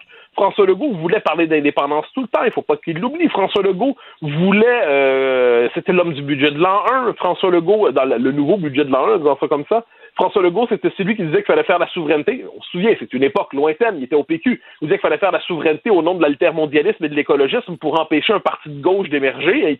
Québec solidaire n'existait pas encore. C'était un homme qui disait qu'il fallait faire la souveraineté pour accomplir un modèle de société de centre-gauche. François Legault peut réécrire son histoire, ça lui appartient en politique, les hommes aiment réécrire leur histoire, ça force tout le monde aime la réécrire. Mais là, François Legault, à l'époque, c'était un souverainiste ardent, convaincu, alors, est-ce que François Legault fait une forme d'autocritique, hein, pour reprendre le thème du jour, en se rappelant ses années de jeunesse péquiste, enfin, pas, si jeune que ça d'ailleurs, en se disant, mais finalement, j'avais tort là-dedans, je fais porter la faute sur les autres? Bien sûr que non. François Legault croyait même que l'indépendance était essentielle à notre prospérité économique. Il croyait que l'indépendance était essentielle pour sauver notre modèle social. Il le répétait partout. Il l'écrivait avec ardeur. Il en était convaincu. Il se peut qu'il ait changé d'idée, mais qu'il ne réécrive pas l'histoire euh, au Parti québécois, François Legault portait la tenue d'un homme de centre-gauche qui voulait faire l'indépendance pour des raisons de gauche, il hein, ne faut pas l'oublier. C'était aussi un homme qui était un ardent indépendantiste, un pressé, comme on appelle ça dans le jargon péquiste. Bon, alors là, bon, aujourd'hui, il peut l'ajout parlementaire. J'ai trouvé ça pas très très fort comme passage, franchement. Je pense qu'il vaut mieux que ce mauvais personnage qu'il joue. Je pense qu'il vaut mieux que ce personnage un peu hargneux. J'ai été surpris de le voir faire ça. J'ose croire qu'il était lui-même un peu gêné de sa réponse. Écoute, en terminant, une nouvelle de dernière heure, euh, Florence, euh, euh, qui est recherchiste ici, vient de m'envoyer ça. Alors, Sylvain Roy, qui est député de Bonaventure pour le PQ, écrit, écrit sur Twitter récemment, il est arrivé un événement qui a brisé le lien de confiance qui existait entre moi et le chef du Parti québécois. Pour cette raison, j'annonce que je suis dans l'obligation de quitter le caucus du Parti québécois. Je siégerai dorénavant comme indépendant. Voilà. alors. C'est pas, si nouveau. La rumeur, la rumeur, circulait. La question était de savoir s'il passerait directement ou non à la CAC. Euh, la question était parce que ça, ça, traînait comme rumeur. Donc, est-ce que l'indépendant, le, fait d'être indépendant est un point de passage pour allier la CAC J'en sais rien. Mais qu'est-ce qui s'est passé? Qu'est-ce que c'était quoi le point de discorde entre Ça, j'en sais rien. Ça, il va falloir qu'il va falloir qu'il nous le dise. Euh, il termine son sa sortie, son troisième tweet en disant je demeure un militant de notre liberté, de notre émancipation et de l'obligation de nous faire respecter, que ce soit comme nation ou comme individu. Donc ça, ça demeure un indépendantiste euh, convaincu, on, convaincu, on le comprend. Est-ce un point de passage vers la CAC c'est pas inimaginable. Euh, la, rumeur circulait depuis longtemps. Est-ce que par ailleurs, le PQ va pas si bien que ça, mais est-ce que c'est un élément qui suffit pour dire que que, ça va abattre le PQ, j'en serais surpris. Ce n'était pas le député le plus ardent par rapport au nouveau chef d'ailleurs. Et euh, écoute, en terminant encore, il y a un auditeur qui vient de m'écrire rapidement, parce qu'il y a Alexandre qui s'en vient, un auditeur vient de m'écrire, je m'excuse, mais les, les, les, curés là, qui, agressaient les enfants, c'était de l'Église catholique, c'était des catholiques. Là. Puis au Québec, là, on était près de notre Église catholique. Puis on défendait nos curés. Puis on, on voulait pas voir ce qui se passait, ce qui faisait nos curés. Attends, mais, non, mais attends un mais est-ce que quelqu'un. Ça se peut que j'avais pas été au courant de ce qui s'est dit au Québec depuis 60 ans, mais j'avais l'impression que les Québécois étaient assez critiques envers l'Église catholique, si je peux me permettre. hein. Les Québécois sont au courant des, des, des, euh, des excès de l'Église catholique, de la part sombre de son héritage. Je pense pas que c'est un secret, mais ensuite, il faut juste se rappeler là, que l'Église catholique a un rôle là-dedans, personne ne le conteste. Ce que je dis, c'est que si on prend au sérieux le politique, ensuite on peut penser que ça compte pas. Mais c'est une politique de l'État fédéral. C'est l'État fédéral qui décide d'agir ainsi. J'y peux rien, c'est pas moi qui ai décidé. C'est l'État fédéral qui fait la loi sur les Indiens. C'est pas nous. Ensuite, que l'Église catholique ait participé à ça d'une manière ou de l'autre, et plus souvent euh, de manière plus que critiquable, de manière gênante, fait qu'il devrait s'excuser aujourd'hui, il n'y a pas de doute là-dessus. Mais il va falloir prendre au sérieux un jour les institutions. En dernière instance, ce que j'en sais, c'est les États qui décident des politiques et qu'il y ait des Québécois qui ont participé à ça. Il n'y a pas de doute là-dessus. Que ce soit le politique de l'État québécois, du peuple québécois, c'est factuellement inexact. Merci beaucoup. Bon week-end, Mathieu. Toi de même. Bye bye. Si c'est vrai qu'on aime autant qu'on déteste, Martineau, C'est sûrement l'animateur le plus aimé au Québec. Vous écoutez Martineau. Cube Radio. C'est l'ami Alexandre Moranville-Wallet qui arrive avec ses histoires insolites et tu commences fort avec des koalas. C'est cute, des koalas. C'est cute des koalas. Quel bel animal. oui. Quel bel animal. Mais malheureusement, en ce moment, ils sont victimes d'une baisse significative de leur population qui connaît un déclin là, vraiment spectaculaire en Australie. hein. On le sait, ils ont un seul milieu d'habitation. En ce moment, changement climatique, la perte de leur habitat, des attaques de chiens, accidents de voitures, maladies et les gros incendies Ah, hein. de forêt là, de 2019-2020, vraiment, euh, qui font souffrir la population. Ce qui fait que, en ce moment, il y a des chercheurs australiens de l'université de Griffith qui ont un nouveau moyen, ou qui tentent plutôt avec un nouveau moyen technologique de préserver les koalas. Ils vont mettre à profit l'intelligence artificielle et la reconnaissance faciale. Tu sais, cette technologie qui Oui. nous fait si peur de pouvoir reconnaître le visage des gens simplement avec des algorithmes. Mais ils vont faire de la reconnaissance faciale, mais pas avec des humains. Des koalas. Et comment ça peut aider l'espèce? Parce que en Australie, ils ont ce que. Tu sais, il y en a des fois aux États-Unis, il y en a même quelques-uns ici, même Québec, Canada, des passages pour animaliers. Tu sais, des espèces de ben oui. viaducs ou des tunnels qui passent par-dessus ou sous les routes pour permettre aux animaux de passer. Il y a des caméras habituellement sur tous ces overpass, underpass-là en anglais que ça, que ça s'appelle, dans lesquels on peut voir les animaux justement, puis les chercheurs avec des caméras peuvent essayer de compter combien d'animaux passent par année. Mais comme les koalas, il y en a de moins en moins, puis ils veulent vraiment les préserver, ben ils vont utiliser l'intelligence artificielle pour reconnaître les koalas, sans avoir à aller les déranger dans la nature, sans avoir à mettre une puce GPS sur eux, sans avoir vraiment, tu sais, à leur faire peur, à les stresser. Maintenant, ils veulent utiliser seulement une caméra pour que les individus qui passent, par exemple, plusieurs fois sur un pont dans, dans une semaine, dans un mois, juste avec la manière dont ils se déplacent, la manière dont ils même sourient. Madame, là, ils peuvent faire une différence entre un koala et un autre koala. Exactement. Ils ont bon espoir qu'avec, là, ils installent une vingtaine de caméras, c'est en collaboration avec le gouvernement Ouais. australien, puis ils veulent reconnaître là, chaque détail du visage des koalas pour être capable de dire, lui, c'est Steve, notre koala euh, mâle adulte il me semble de que tous 20 les koalas se ressemblent. Mais là, je m'excuse auprès des koalas. Là, mais Tu, fais bien de t'excuser de manière préventive. qu'ils se ressemblent tous. Ben, Mais- voyons donc. Donc, ça, on espère que ça va pouvoir aider justement à mieux analyser là, dans quel, euh, où ils se déplacent, comment ils, dis- comment se placent. J'aime beaucoup euh, visiter les zoos, les jardins zo- zoologiques. Quand je voyage, je vais tout le temps voir le zoo de la place et j'ai jamais vu de koala dans un zoo. Non? Je sais pas s'ils n'ont pas le droit ou pas.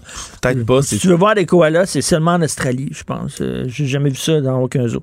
Alors, euh, la compétition la moins productive au monde. Ça s'est tenu la semaine dernière, puis je, je n'avais aucune idée que ça existait. C'est une compétition qui se passe en Corée du Sud chaque année depuis 2014, et c'est la compétition de la personne qui est capable de faire absolument rien le mieux. Donc, c'est- pas une blague, ça s'appelle le Space Out Competition, la compétition d'être dans l'une. Ben, une- une- c'est littéralement la traduction pour ça. En bon québécois, la, Ben, la- d'être dans l'une, mais une fois que tu fais rien, comment tu peux faire rien mieux que l'autre qui fait rien? J'y arrive. À chaque année depuis 2014, puis c'est un espèce de projet qui est semi-artistique aussi parce que ils font une compétition à savoir la personne qui est capable de moins faire grand chose le mieux. Comment ils font d'habitude, c'est qu'ils sont en plein milieu urbain, alors avec des autos partout, sais, le contraste d'une ville sud-coréenne effervescente, et ils s'assoient sous des matelas et il y a des juges qui se promènent, puis pendant 90 minutes, on prend leur pouls. Puis on essaie de voir qui que le pouls le plus régulier, le plus longtemps dans l'environnement stressant, en faisant absolument rien, en tombant dans la lune. Mais tu n'as pas le droit de t'endormir, sinon tu es automatiquement disqualifié. Ils ont un gagnant chaque année, ils remettent un trophée. Donc, il faut vraiment La- que tu sois spaced out. ah, ils. Spaced Out, là. C'est vraiment ça. Spaced Out Competition. Être dans la lune, dans grosse lune où tu, tu baves quasiment en regardant dans le vide. C'est ça ils le gagnent but de la compétition.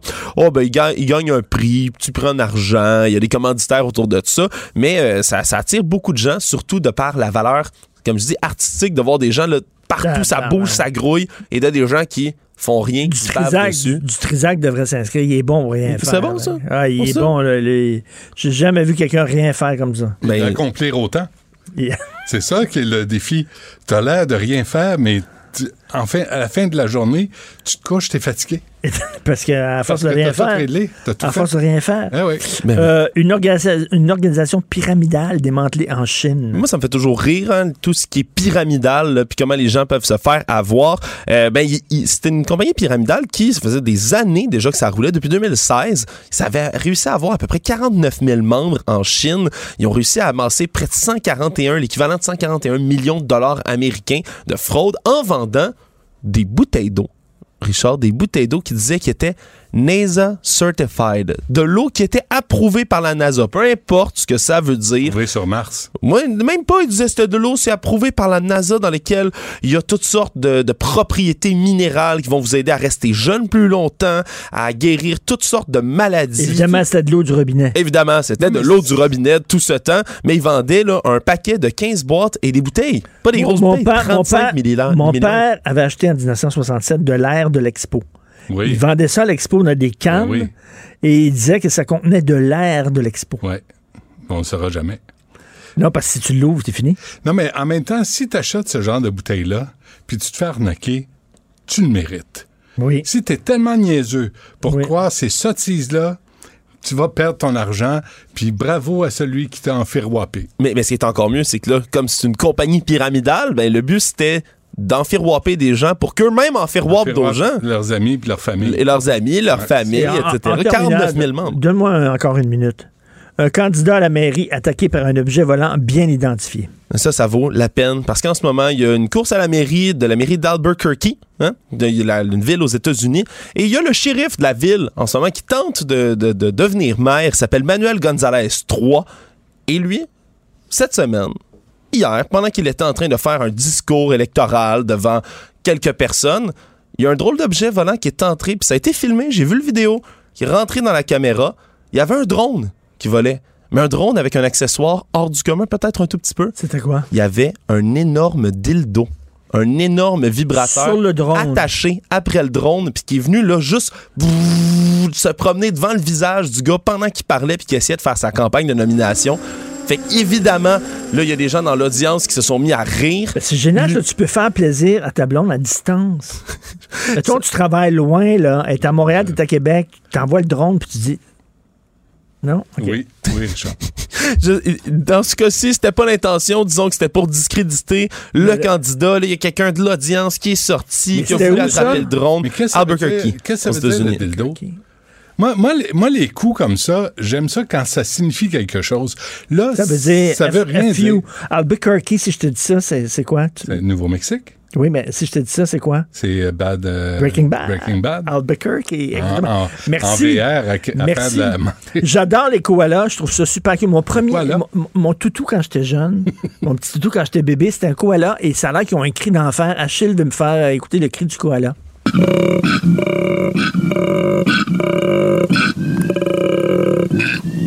C'est quelque chose, Je t'ai déjà entendu dans un bar bien excité, puis ça ressemblait à ça, Richard. Tabouin! Ça a l'air tout mignon, tout cute. Ah! Bon, OK, ça suffit. C'est comme Benoît, il a l'air tout cute, tout ouais, mignon. ouais, quand il parle, c'est dégueulasse. Ah, c'est pas, c'est Alors, pas ça, s'écoute pas. As-tu- Euh, as-tu entendu ma chaise? euh, ah, je sais, je l'ai faite euh, toute la journée hier. Dans mon temps, là, on marchait 10 000 pour aller à l'école. Sais-tu Ok. quoi? S'il se passe des choses euh, illégales en studio, les gens vont le savoir. ben, c'est ça. Hein? ça tu peux pas souligner sans faire de bruit. À 10h30, euh, on, va, on aura Dave Ellenberg sur les commotions cérébrales pour euh, M. Evans. Hey, là, on est fiers parce qu'il il a passé la nuit à l'hôtel au lieu de passer la nuit à l'hôpital. Fantastique. Eh oui. On était fiers parce qu'il avait levé la main en sortant sur la civière de la patinoire. Quatre matchs de suspension. Complètement ridicule. Euh, à 11 heures, euh, on a Benoît Barbeau sur cette lettre qui dit que les 12 ans et moins en fait, euh, même 18 ans et moins, sont à risque de prendre le, le vaccin. On va en parler oui. tantôt. Et à midi, Monseigneur Lépine, Christian Lépine va être avec nous, l'archevêque de Montréal. Les, les évêques qui ne veulent pas s'excuser. Ben, je pense qu'on va aborder la question. C'est beau en tabarnouche. Bon, on va t'écouter. Ah, ben, Tout ça gratuitement. c'est gratis. Et je veux remercier mon équipe. euh, Florence Lamoureux, elle, elle était stagiaire il y a peu de temps et déjà est employée indispensable. Elle s'est rendue indispensable en très peu de temps. Elle va avoir des billets pour aller voir le Canadien. Écoute, Florence Lamoureux, merci beaucoup. Maude Boutet, merci à Chez Le Moinet, bien sûr, à la console de réalisation, l'incontournable. Passez un excellent week-end, tout le monde. On se reparle lundi, 8 h, puis on écoute Benoît qui fait... Ah, ça dépend des occasions. Cube Radio.